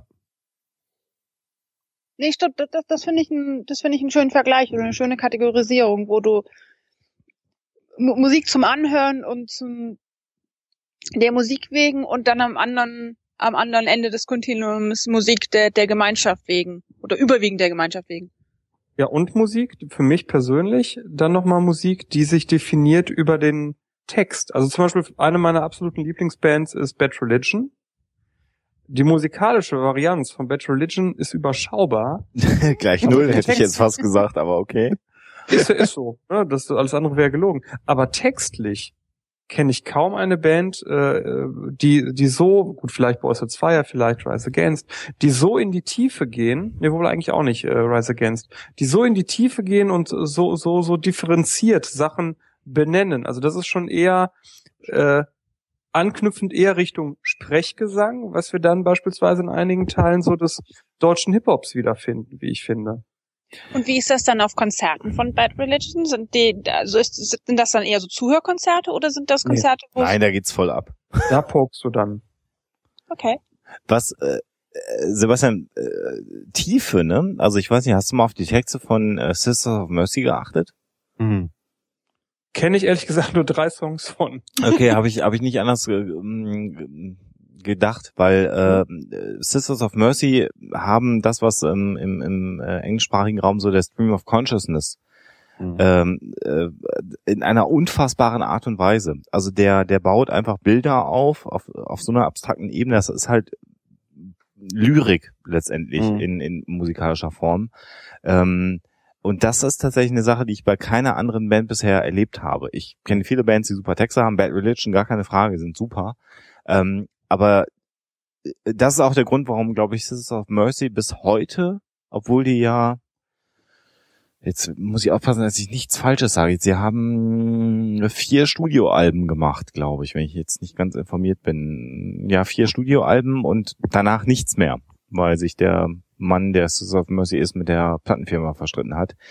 Ähm, trotzdem immer wieder neue Generationen von Hörern sich den Sisters of Mercy widmen und die Konzerte immer noch ausverkauft sind und die Leute da immer noch hingehen, weil äh, da über die äh, ja Textschiene, glaube ich, auch so viel mehr vermittelt wird, als man gemeinhin bei Musik mhm. hat. Weil sonst eine also, Band. Äh, sollte ich da jetzt irgendwie, äh, wie soll ich sagen, so rübergekommen sein, als würde es das in anderen Musikrichtungen nicht auch Nein, geben? Gar keine Frage. Bullshit, ne? Das Klar, wollte ich nicht ja. sagen. Klar. Oder, oder umgekehrt das Gegenbeispiel, was mir, was mir auch eingefallen ist, REM, wo es in den seltensten Fällen bei den Liedern und bei den Texten der Lieder um die Texte, um den Inhalt geht, sondern ähm, der, der Text ja in vielen Fällen ähm, rein musikalisch als, als laut verwandt wird. Mhm. Also ähm, das, also das ist ja auch bewusst so. Ich meine, das äh, ne, sagt ja auch äh, Stipe äh, ganz bewusst, beziehungsweise auch seine Kollegen sagen ja, äh, was der da eigentlich irgendwie zusammen singt, verstehen tun wir das auch nicht, weil ähm, das ist das, das hat in vielen Fällen eben keinen bewussten, keinen bewussten Content, sondern das ist halt so geschrieben, damit es so klingt. Ähm, und das ist es dann auch. Ne? Ähm, wie, war, wie hieß denn der Song von Aha nochmal, der so bekannt ist mit äh, Take on Me. Take, Take, on, me? Take on Me, ne? Wo, wo, ja. Was ja äh, bis heute selbst, glaube ich, Aha weiß nicht, was sie damit mitteilen wollten. äh, ohne Scheiß. Äh, übrigens genauso bei äh, ähm, In the Air Tonight, ne? Phil Collins. Ja, mhm. ist eine reine Improvisation. Äh, ich ich habe ich ihn irgendwie in einem Interview gehört, wo er sagte, I can feel it th uh, coming through the air tonight. What the fuck is it? I don't know what it is. äh, ja, also in the air tonight keine ist. Keine Ahnung, was er da meint mit äh, es kommt da durch die Nacht, aber die Menschen mögen es halt. Ne? Du, so. du weißt, wie in the air tonight entstanden ist, ne? Nee. In the Air Tonight war ein Soundcheck. ja, ja, also äh, für ein Konzert hat Phil Collins, deswegen auch so drumlastig, also Phil Collins eigentlich ja Drummer, hat äh, bei einem Konzert immer wieder als Soundcheck diesen, die, die berühmten Drums von In the Air Tonight gemacht und dann haben sie gesagt, ja, mach mal ein bisschen weiter, dann können wir auch gleich noch dein Mikro einmessen, weil er natürlich ein, ein Headset-Mikro hatte. Und äh, daraus ist letztendlich In the Air Tonight entstanden. Also weil die im Rahmen einer Tour quasi, wenn ich jetzt diese Anekdote richtig äh, auf die Kette kriege, immer wieder als Soundcheck in the Air Tonight gemacht haben. Und er saß halt und hat einen Soundcheck gemacht und musste halt irgendwie Drum spielen und dabei ähm, singen, so damit sie das vernünftig einmessen konnten. Und daraus ist letztendlich das Stück in the Air Tonight entstanden. Was dann, okay. wenn du es jetzt hörst, Sinn macht. Mhm. Also einfach ein bisschen so mal ein paar Worte, ein bisschen singen, so I can feel it coming, kannst du prima beim Drum irgendwie auch mal nebenbei singen. und daraus ist es dann äh, letztendlich entstanden. Mal eine gezielte Frage, äh, wo wir gerade bei Anekdoten sind, an den Hoaxmaster an der Stelle. Oha. Ähm, Gloomy äh, Sunday. Kennst du, ne? Äh, muss ich jetzt mal gerade googeln. Sunday is gloomy, di, di, di, di, di, di. So. Habe ich gehört, soll verboten gewesen sein, eine Zeit lang in den USA, weil es viele Menschen zum Selbstmord angeregt hat. Meine Frau, die jetzt gerade dazu gestoßen ist, kennt die Geschichte, nickt gerade und schaut gerade, ob, ob, ob sie es verifizieren kann, ob das so stimmt oder nicht. Schnell mal den Blick in die Bundeslade geworfen. Ja, sie, sie, sie steigt gerade durch die, äh, durch die verschiedenen Katakomben hinab und wird es gerade mal nachschauen.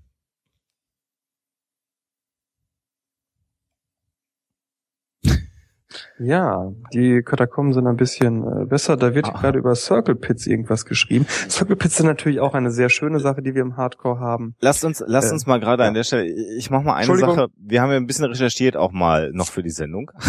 ja, stimmt. Und äh, Psychologie und Musik. Äh, lass uns mal, weil mir das auch ein Anliegen ist, in der Sendung nochmal mit einer Sache aufräumen. Ähm, äh, nochmal ganz explizit. Und zwar geht's mir an der Stelle um den Mozart-Effekt. Oh ja. Ne? So, weil viele Leute bis heute, und wenn man mal im Internet Mozart-Effekt eingibt, dann wird man auf wahrscheinlich hunderte, wenn nicht gar tausende von Internetseiten stoßen, die einem äh, CDs, Gerätschaften oder sonstige Dinge verkaufen wollen, um Kleinkindern im Zweifelsfall sogar im Mutterleib Mozart auf die Ohren zu geben, weil eine Studie ja ergeben haben soll, dass wenn man Kindern und auch Kleinkindern und vielleicht sogar Kindern, die noch im Wachstum im Mutterleib sich befinden, Mozart mhm. vorspielt, dann sind diese Kinder intelligenter. Darf ich auf diesem Zusammenhang auch gerade nochmal äh, einwerfen, mein, mein tiefen und, äh, und andauernden Hass auf die Version von, von, von diesen CDs, genauso Bach oder Mozart für Kleinkinder. Dann nehmt doch bitte wenigstens schon die Originalstücke und nicht Bach in Fünfton auf dem Xylophon gespielt. Die Originalstücke? Es gibt Originalaufnahmen ja, von Bach. Also bei ja. ordentlichen Musikern. nicht Dump Nach Down. ordentlichen nicht. Noten gespielt, wollte ich sagen. Nicht auf der Plastiktrommel gerade mal hingemorst. Genau, ja, einfach mal, einfach mal Bach anrufen, der bringt dann seine Orgel mit und dann... Ähm, aber Alexander, es gibt doch diese Studien ja, Bach oder auf der Weltuntergangsort. Ja, doch, genau. und das stimmt doch, weil Kinder Kinder, das Gehör ist doch schon ab der 20. Woche ausgebildet und die Kinder hören doch auch im Mutterleib. Ja, es gibt also. Und es gibt Studien, die beweisen, dass Kinder äh, etwas wiedererkennen, was sie im Mutterleib bereits gehört haben. Das sind aber vollkommen andere Sachzusammenhänge, mein lieber Sebastian. Also, zunächst mal natürlich können Kinder sowas wiedererkennen. Langsam. Ja. Äh, fangen wir mal mit dem Mozart-Effekt an. Also die Studie, auf die sich immer alle beziehen, ist eine Studie ähm, von amerikanischen äh, Psychologen. Jetzt muss ich mal gerade einmal hier mein Recherchematerial. War da auch Leftin dabei? Ich gucke nämlich gerade nochmal. Äh, ja, Leftin. Äh, Leftin äh, ja, also eine Studie der University of California, ähm, die das durchgeführt haben. Und ähm, die haben also in ihrer Studie zunächst mal belegt, dass das so ist. Mozart-Musik führt zu äh, gesteigerten Ergebnissen in intelligenzrelevanten Dingen. Ähm, die Uni Wien hat dann diese äh, Studie äh, mal aufgegriffen und hat also alle möglichen Studien, die versucht haben, diesen Mozart-Effekt zu replizieren, in einer Meta-Analyse untersucht. Das heißt, sie haben sich 39 Studien mit mehr als 3000 Testpersonen angeschaut äh, die an äh, diesen Studien teilgenommen haben. Und in all diesen Studien kam eben keine signifikante Steigerung der Intelligenz oder einer Leistungsfähigkeit äh, heraus, nachdem man die Musik von Mozart gehört hat.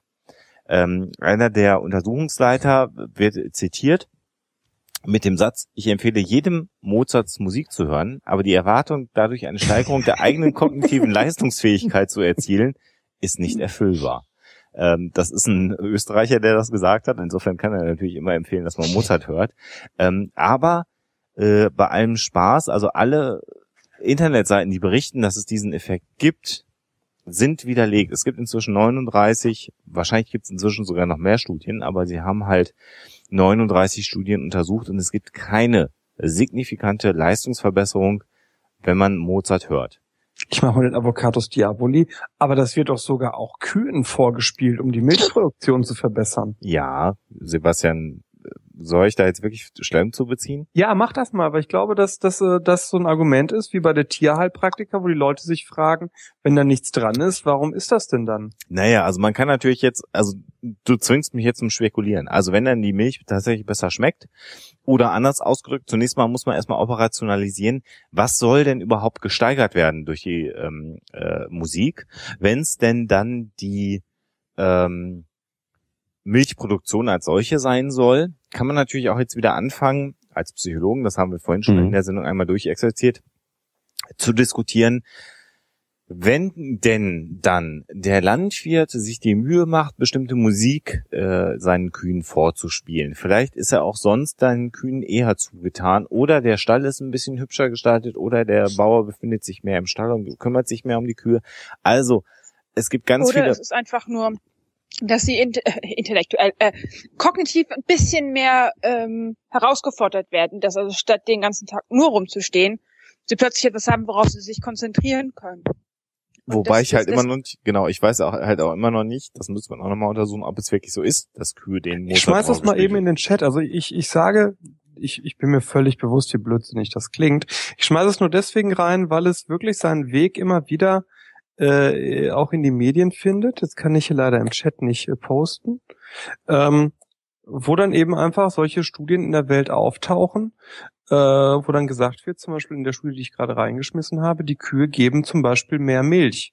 Und deswegen finde ich das, ne, weil du gerade so irritiert fragtest, Alexander, ja, ja, klar. Ich das tatsächlich wichtig mal aufzugreifen, ja. weil die Menschen sich dann, äh, oder weil nicht die Menschen, sondern weil es da Menschen gibt, die sich fragen, wie kann das denn sein? Ne? Ja, also es gibt halt zahllose Gründe. Man muss dann zunächst mal fragen, ist es tatsächlich so, dass Kühe mehr Milch geben? wenn man ihnen Mozart zuspielt? Beziehungsweise wie sieht die Studie aus, die das behauptet? Ja, äh, also geht's genau, ja schon mal los. Hast, welche anderen Faktoren spielen noch eine Rolle? Wie ist es gemessen? Äh, gibt es gibt gibt's eine entsprechende ähm, ähm, äh, Kontrollgruppe, äh, die vergleichbar ist an der Stelle? Äh, ne? Gerade wenn es dann gilt, also Menge, Menge an Milch, sagt ist ja schon mal keine schlechte Operationalisierung. Wenn es jetzt genau. in dem Geschmack gehen würde, hätte ich dann schon mehr Bedenken oder ähnliches.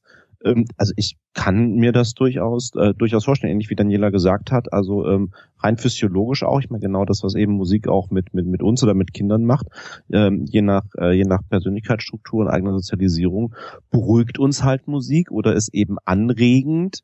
Ähm, und solange die eben nicht mit dem ähm, das stört, was ich versuche zu tun, weil es gibt ja auch entsprechende, ähm, also zum Beispiel ähm, äh, so diese schönen Gegenstudien auch zum Mozart-Effekt. Äh, Mozart-Musik als Hintergrund hilft nicht gerade, wenn man eine Intelligenzaufgabe versucht, die darauf basiert, dass man versucht, Töne auseinanderzuhalten. ähm, und ähm, was auch der Grund dafür ist, warum, ähm, also auch wieder äh, bei mir anekdotisch, aber natürlich auch auch auch in entsprechenden Studien, ähm, je nachdem, was du tatsächlich arbeitest, du unterschiedliche Musik im Hintergrund äh, vermusen kannst oder nicht. Also ich kann zum Beispiel, wenn ich arbeite, weil es eben meistens mit Schreiben zu tun hat und meistens eben auch in Englisch ist, äh, kann ich dann im Hintergrund keine keine Musik, äh, keine Musik mit englischen mit englischen Texten laufen lassen, weil das würde mich ablenken oder würde mich stören. Da läuft dann halt irgendwie entweder Musik tatsächlich mit deutschen Texten oder äh, eben irgendwie tatsächlich Instrumentalmusik. Ich will Aber an der Stelle gerade zusammen für die Schwangeren da draußen. Ja, ich, ich habe genau. letztes Jahr selbst mal erlebt, ne, so, dass Leute mir schwanger? erzählt haben. Nee, ich nicht, aber meine Frau. Und ich habe dann erlebt, was Leute dann einem so erzählen, was man jetzt eigentlich alles machen müsste in dieser Phase der Schwangerschaft. Liebe Leute da draußen, was zusammengefasst die letzten zehn Minuten. Es macht keinen Sinn, den Babybauch deswegen mit Musik zu beschallen, weil dadurch euer Kind intelligenter wird. Ja, es macht Sinn, äh, wenn ihr irgendwie in Kontakt treten wollt oder dadurch eine Bindung herstellen könnt, macht das, aber glaubt nicht, dass ihr dadurch den IQ signifikant steigern könnt oder dass das seriöse Frühförderung eures Babys ist. Jo, ja. Ich wollte aber gerade, Sebastian, bevor du jetzt angesetzt hast, auf den Punkt kommen, den du gerade angeführt hast. Tatsächlich ist es so, dass wenn man aber Kindern im Mutterleib ab der 20. Woche Musik vorspielt, sie nach der Geburt die Musik offensichtlich wiedererkennen können. Mhm. Ja. Da sind wir dann wieder bei Sprachwahrnehmung, weil ähm, Kinder natürlich auch schon im Mutterleib anfangen, das, den, den, den Sprachrhythmus genau. und die Sprachmelodie der Sprache, die ihre Mutter spricht und äh, die sie dadurch wahrnehmen, äh, dass sie dass sie damit bereits schon bekannt werden und das dann natürlich später auch auch eher wiedererkennen oder eher verarbeiten können. Mustererkennung genau. ist da das Stichwort. Natürlich. Ja, genau. Und das ist ja eben auch nachgewiesen, gerade beim, beim Thema Spracherkennung, äh, dass eben Neugeborene auch eben schon komplett anders eben auf die, auf die eigene Muttersprache und nicht nur die Sprache der eigenen Mutter, sondern die eigene Muttersprache reagieren als eben auf eine Fremdsprache. Einfach weil, genau wie Daniela geschildert hat, die das eben durch Mustererkennung schon gewohnt sind. Ja, im, im, im, das im Mutterleib dann auch gehört zu haben. Das, das übrigens haben wir auch wieder versucht zu nutzen. das kriegst du aber auch in jedem Babybuch mittlerweile äh, so äh, vorgeschrieben, hätte ich jetzt fast gesagt, nahegelegt, indem wir äh, aber einer gewissen Schwangerschaftswoche dann äh, das zukünftige Wiegenlied äh, quasi auf den Bauch gelegt haben, weil das so, so, so ein Drache spielt. Und das ist auch nach wie vor das, was unser Kleiner dann zum Einschlafen hört. Und das funktioniert auch, da springt er drauf an. Äh, ja, ob das jetzt, also ich habe ja nur ein Kind, ich kann jetzt keinen Doppelblindversuch machen, so, ne? Ich kann dir nur sagen, unser Kind springt auf diesen Drachen an. Ich weiß natürlich nicht, wie er auf den angesprungen wäre, hätten wir den Drachen, weißt du? So. Okay. Ich habe gerade dieses Bild im Kopf, wo ich mir vorstelle, stell dir vor, Sebastian hätte Zwillinge bekommen. die armen Kinder. Geben Sie mir ein. Vielleicht, vielleicht äh, das so gerade für alle Nichtspsychologen da draußen. Wieso? Was du, was du meinst.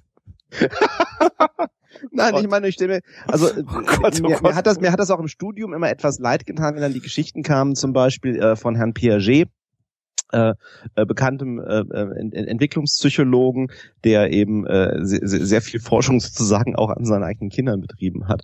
Mhm. Äh, ich stellte mir nur gerade vor, weil Sebastian hat sich beschwert, dass er jetzt irgendwie, äh, nicht beschwert, wäre vielleicht etwas übertrieben, hat, dass er jetzt nicht wirklich eine, eine, Kontrollgruppe hat, wenn er halt irgendwie Experimente mit seinem Kleinen macht. Und deswegen dachte ich gerade, ähm, ja, wenn dann nur insbesondere eineiige Zwillinge wäre natürlich praktisch, weil dann kann man immer schon Experimente machen hat dann immer irgendwie auch gleich noch irgendwie eine Kontrollperson kann man da dabei. Einen Doppelblindversuch machen? Das kommt drauf an, wie gut du deine Kinder unterscheiden kannst. Also ein Doppelblindversuch bei Zwillingen ist natürlich nicht machbar, weil die ja in derselben Gebärmutter heranreifen. Willst du verhindern, dass der Linke hört, was rechts oh, gespielt wird? Ach so, ja gut. Also beim, Mo beim, beim Mozart-Effekt stimmt, das ist ein bisschen schwierig, ja. Und es oh gibt unter Psychologen auch sehr weit verbreitet eben dieses Zitat von Watson, einem der äh, Väter ja. der klassischen Konditionierung, mhm. gib mir ein Dutzend äh, gesunder Kinder und ich mache ihnen aus denen, was sie wollen. Ja. Ne? So. ja. Haben wir noch was zum Thema Musik? Ich also ich habe eine Sache, weil das war ganz interessant, deswegen habe ich auch gerade gesagt, äh, ob Mozart-Effekt auch irgendwie ähm, von, von, von Leftin war. Es ist nämlich gerade eine äh, Übersichtsstudie erschienen, ähm, die sich wirklich äh, mehrere hundert ähm, Basisstudien angeguckt hat, die untersucht haben, welche Effekte hat Musik, und zwar im Zusammenhang mit Gehirnchemie. Also was sind tatsächlich Effekte, die man auch in Anführungsstrichen biologisch nachweisen kann? Ähm, ähm, lässt sich ganz gut lesen. Ich schmeiß das auch mal kurz in den Chat rein. Ähm, äh, zusammenfassend kann man kann man sagen, also ähm, es gibt keine massiven Effekte, ähm, es gibt durchweg Hinweise in, in vielen Bereichen, dass Musik hilfreich sein kann. Eines hatte Daniela auch vorhin schon erwähnt, also äh, gerade im, im, Bereich Musiktherapie ähm, bei Depressionen, aber ähm, eben auch ähm, um äh, beruhigend bei, bei Kindern mit entsprechenden Störungen, ähm, aber auch ähm, zum Beispiel nach Schlaganfällen zum ähm, Wiedererlernen von motorischen Fähigkeiten. Da sind, sind wir mit ganz am Anfang. Ähm, wo Musik und ein gewisser Rhythmus, der vorgegeben wird, äh, anscheinend eben auch helfen kann, dass sich ähm, Menschen, ähm, die eben Schwierigkeiten mit motorischen, ähm, ähm, also mit Bewegungen haben, ähm, die wieder besser lernen können mhm.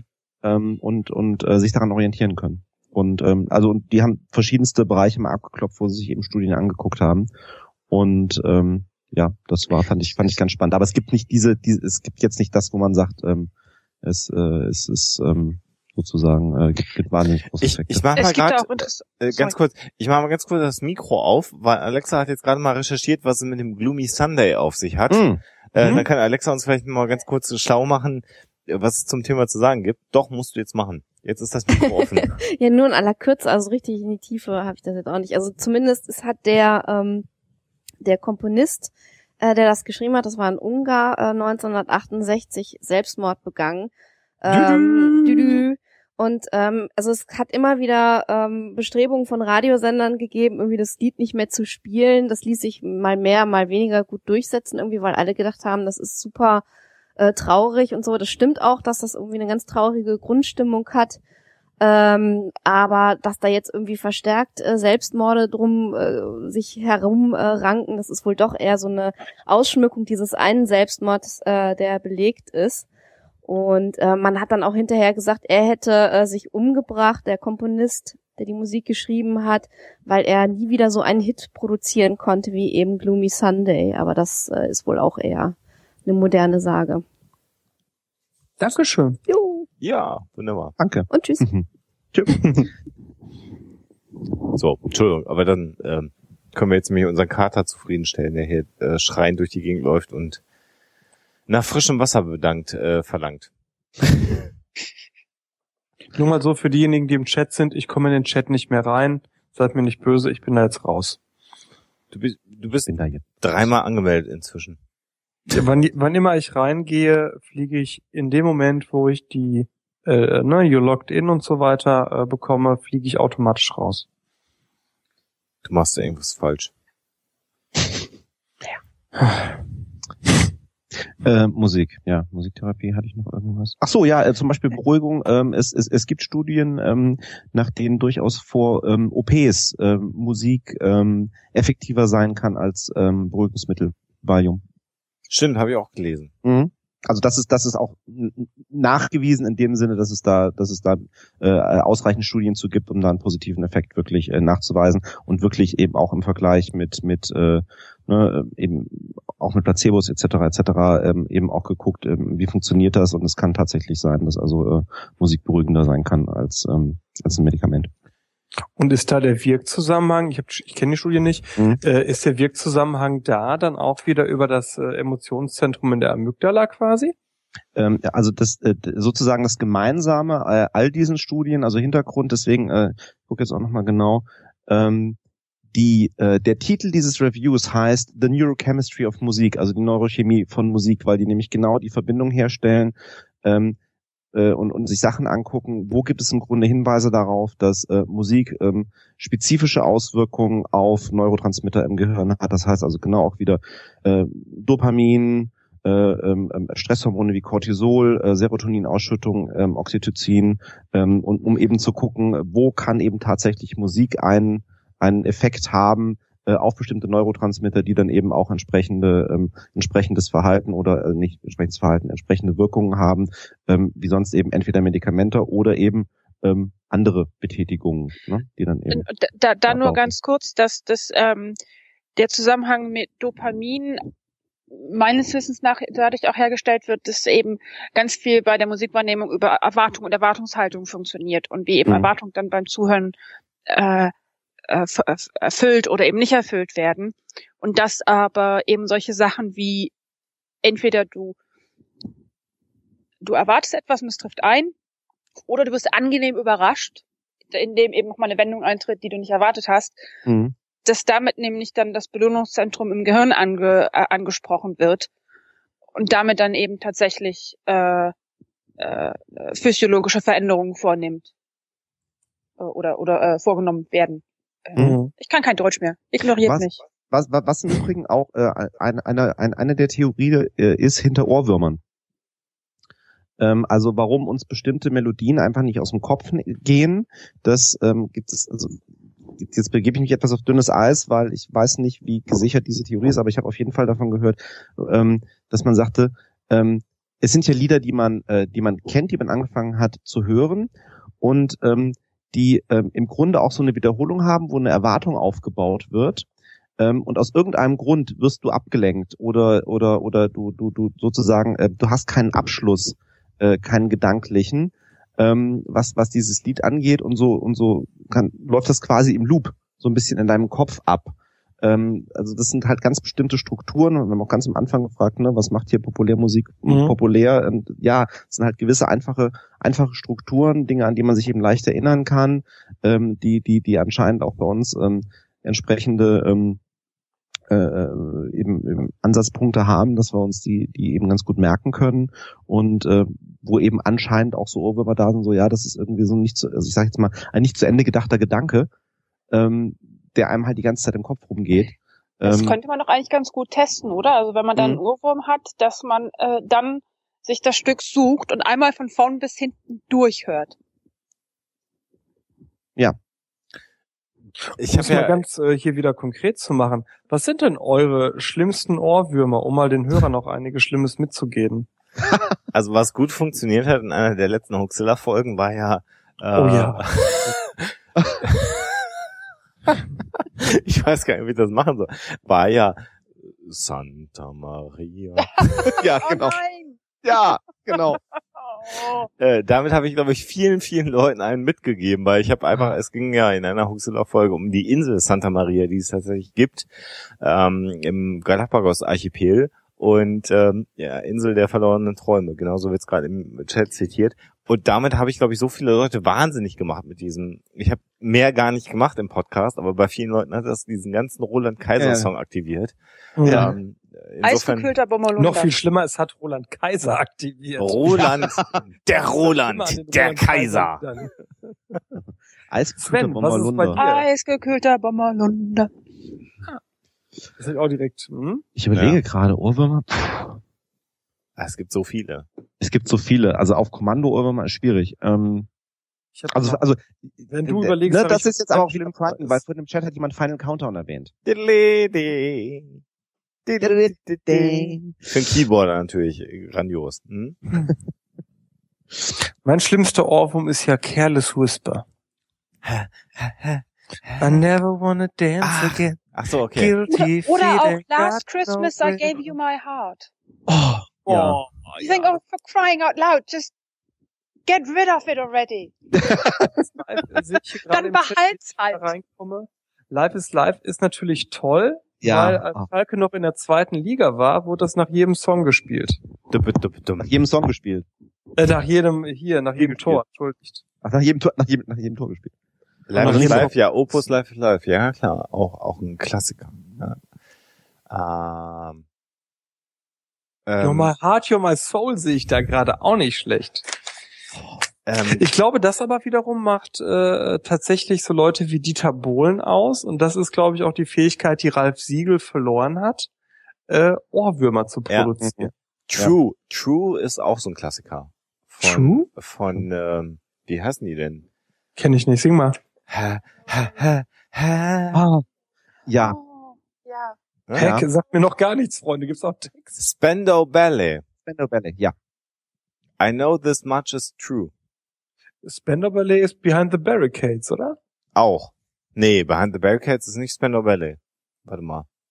Oder? Doch? Doch? Meine Frau sagt doch. Doch. Doch.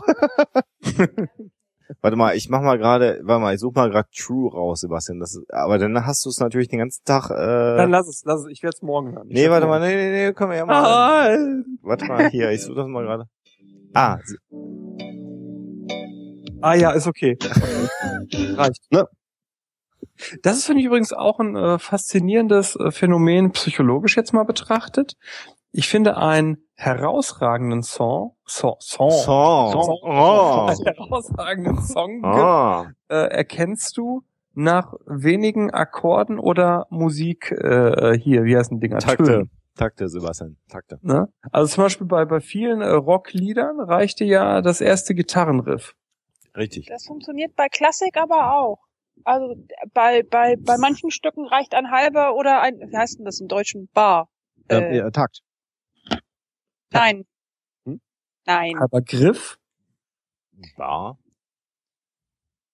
Nein, wenn die, wenn die Zeitsignatur 4-4 ist. Ja. Was, und du hast vier Noten gespielt vom richtigen ja. Zeitwert. Was hast du dann voll? Das ist kein ein, Takt. Ein, ein Griff. Oder? Ist das nicht ein Griff auf der Gitarre? Nee. Nee, nee.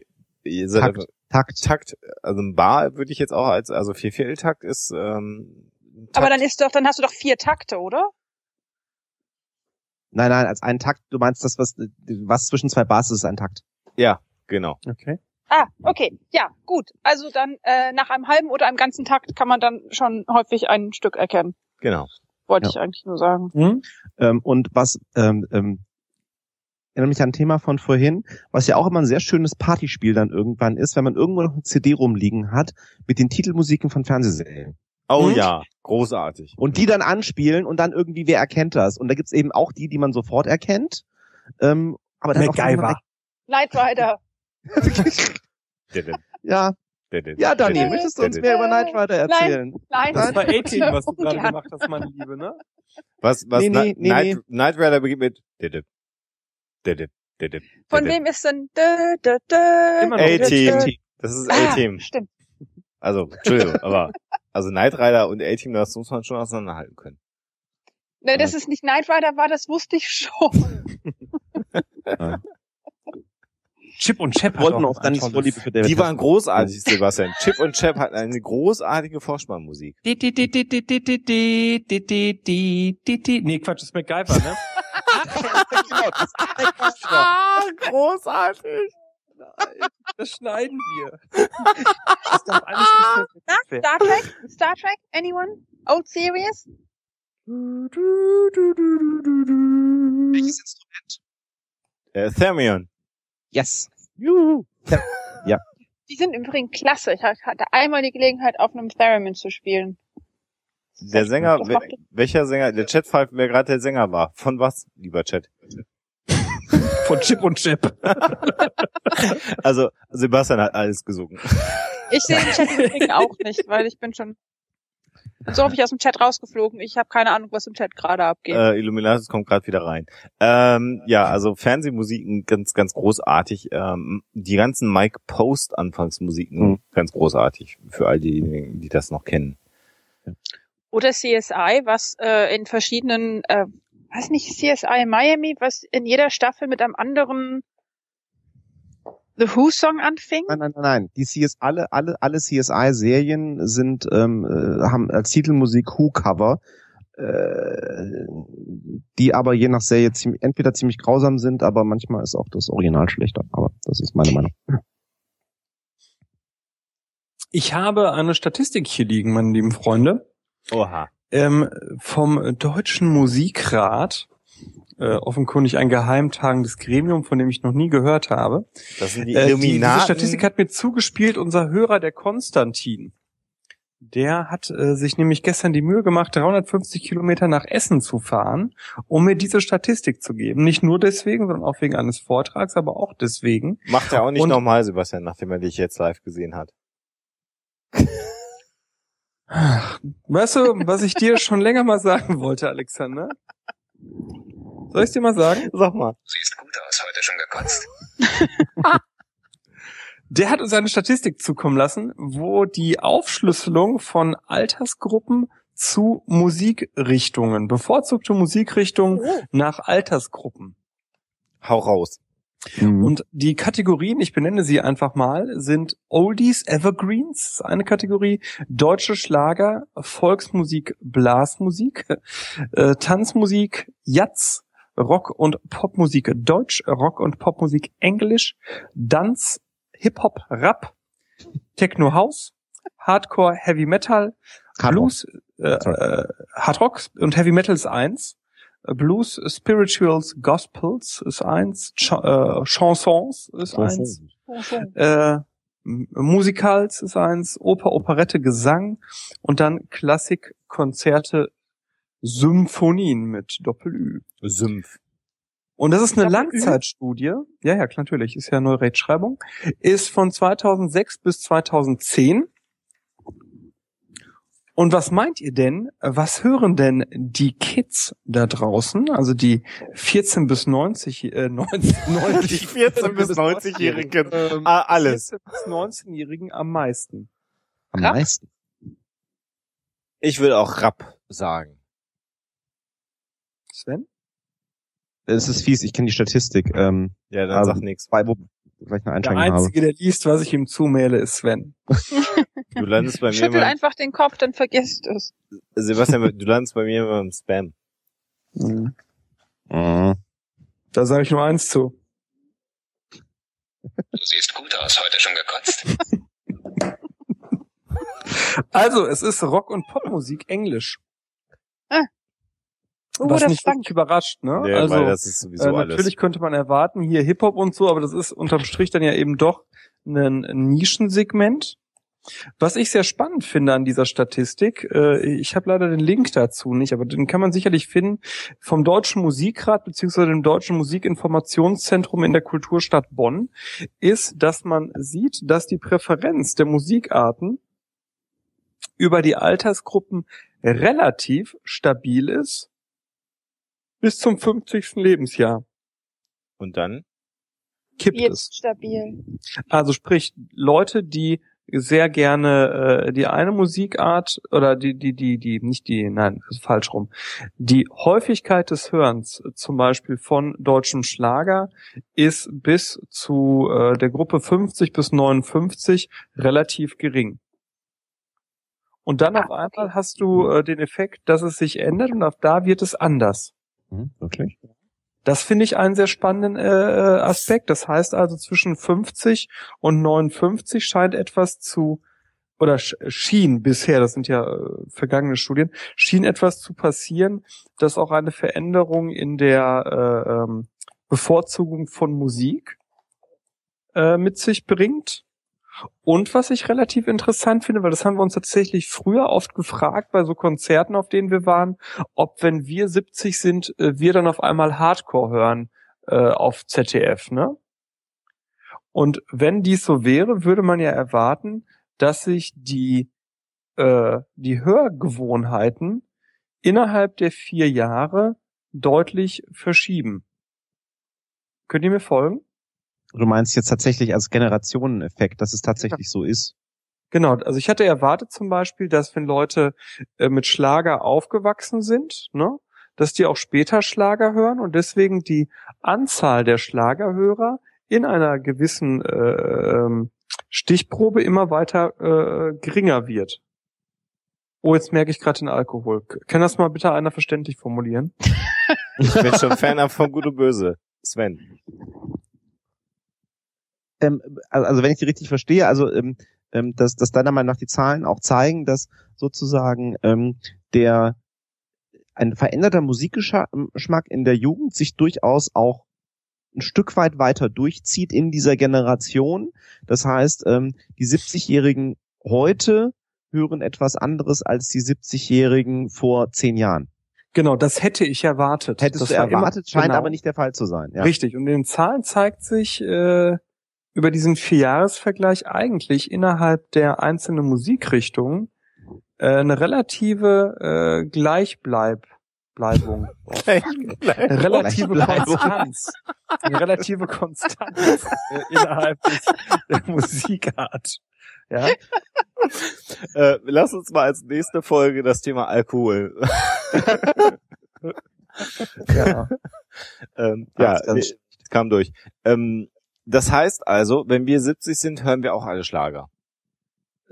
Das Nein. ist natürlich Nein. zu, Nein, zu vor hart allem nicht, weil-. Nein, nein, nein, nein, nein. Aber tendenziell eher, Kommt ja, überhaupt nicht in Frage. Klassik. Okay. Spannend. Bitte was? Tendenziell eher ja oder Klassik. Ja, Klassik. Äh, I, I'm signing up for Classic. Ja, das tust du ja jetzt schon. Du hörst ja, du hörst ja Was eigentlich. ich mich natürlich gefragt habe an dieser Studie, die kodieren Oldies und Evergreens. Ich weiß jetzt natürlich nicht, Ab wann? Ob- genau. Was da drinne ist und ob sich das Set da verändert, allein über das Alter. Also ich bin total geschockt, wenn ich heute von Leuten äh, höre, die irgendwie so 14, 15 sind und ich irgendwie Snapcase oder sowas reinmache und die sagen, geh mir weg mit deinen Oldies. Und ich denke, Umgekehrt ey, genauso. Ich meine, wenn, wenn, wenn eine mo- moderne Musikstile, ich meine, die haben ja die Kategorien Techno und House, mh, ja, Dance, Hip Hop und Rap. Ähm, gut, jetzt kann man argumentieren, wie alt ist Rap tatsächlich etc. Aber ne, Die haben grundsätzlich, Dance, Hip-Hop und Rap zusammengetan? Nein. ja, die haben Dance, Hip Hop und Rap in einer Kategorie zusammengeschmissen. Das ist Äh? für Sven alles eine Soße. Sven, Nee, nicht hast- für mich, sondern für diese Studie. Sven, ach so. ich wollte gerade, aber gut. der ich Sven kriegt heute auch, ne? Ja, ich, äh, ja. ihr versucht's, aber ihr schafft's nicht. Äh, lasst uns an der Stelle gerade noch einmal. You can run, but you can't glide. eine Sache richtig stellen, bevor wir jetzt mich gleich mit der Sendung aufhören, weil wir alle völlig betrunken sind, also Sebastian und ich zumindest.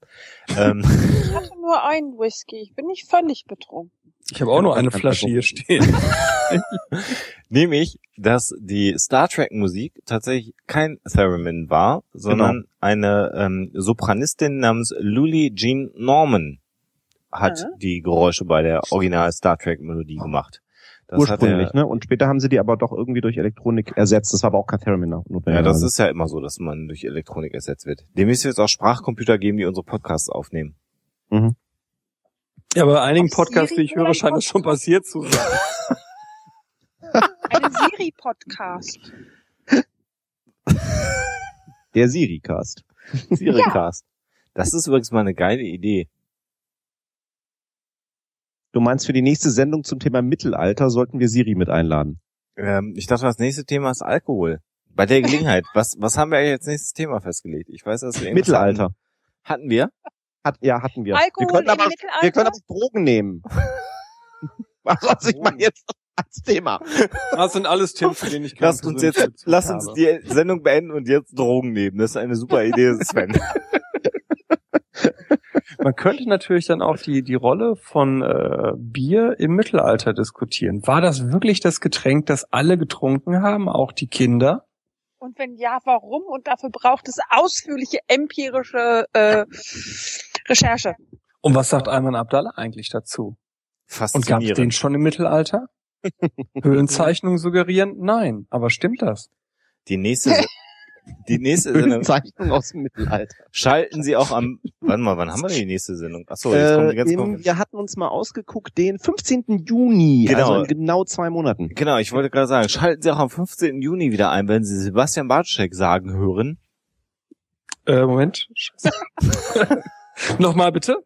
Schalten Sie auch am 15. Juni wieder ein, wenn Sie Sebastian Bartschek sagen hören. Du siehst gut aus, heute schon gekotzt. Passend zum Thema. Äh, Mittelalter. Mittelalter Ach so, Drogen. Alkohol. Aber Drogen ist ein schönes Thema, Sven. Das nehmen wir dann in der Sendung. Das nehmen wir dann danach. Das, genau. Das Thema nehmen wir dann danach. Schreiben Sie das mit, das könnte nochmal wichtig werden. ja. Ich glaube, wir machen Feierabend. Das hat heute keinen ja. Sinn mehr. 23 Uhr haben wir erreicht. Und der Sven. 22 Uhr? Genau. British Time, ne? Ja, bei mir ist erst um 10 ja, dann kannst du ja noch ein Whisky trinken. ja. England ja, hängt halt immer der Zeit ein bisschen hinterher. Genau. Euch allen eine schöne Zeit. Der Sven spielt jetzt für all diejenigen, die jetzt noch im Live-Stream drin hängen, noch was Schönes ein. Und mhm. wir hören uns dann wieder in dieser Runde am 15. Juni zum Thema Mittelalter. Genau. Glück auf. Tschüss. Tschüss. Tschüss. Psychotalk. Psychotalk. Drei Herren auf der Couch. Mit Sebastian Bartoschek, Alexander Hoaxmaster und Sven Rudloff.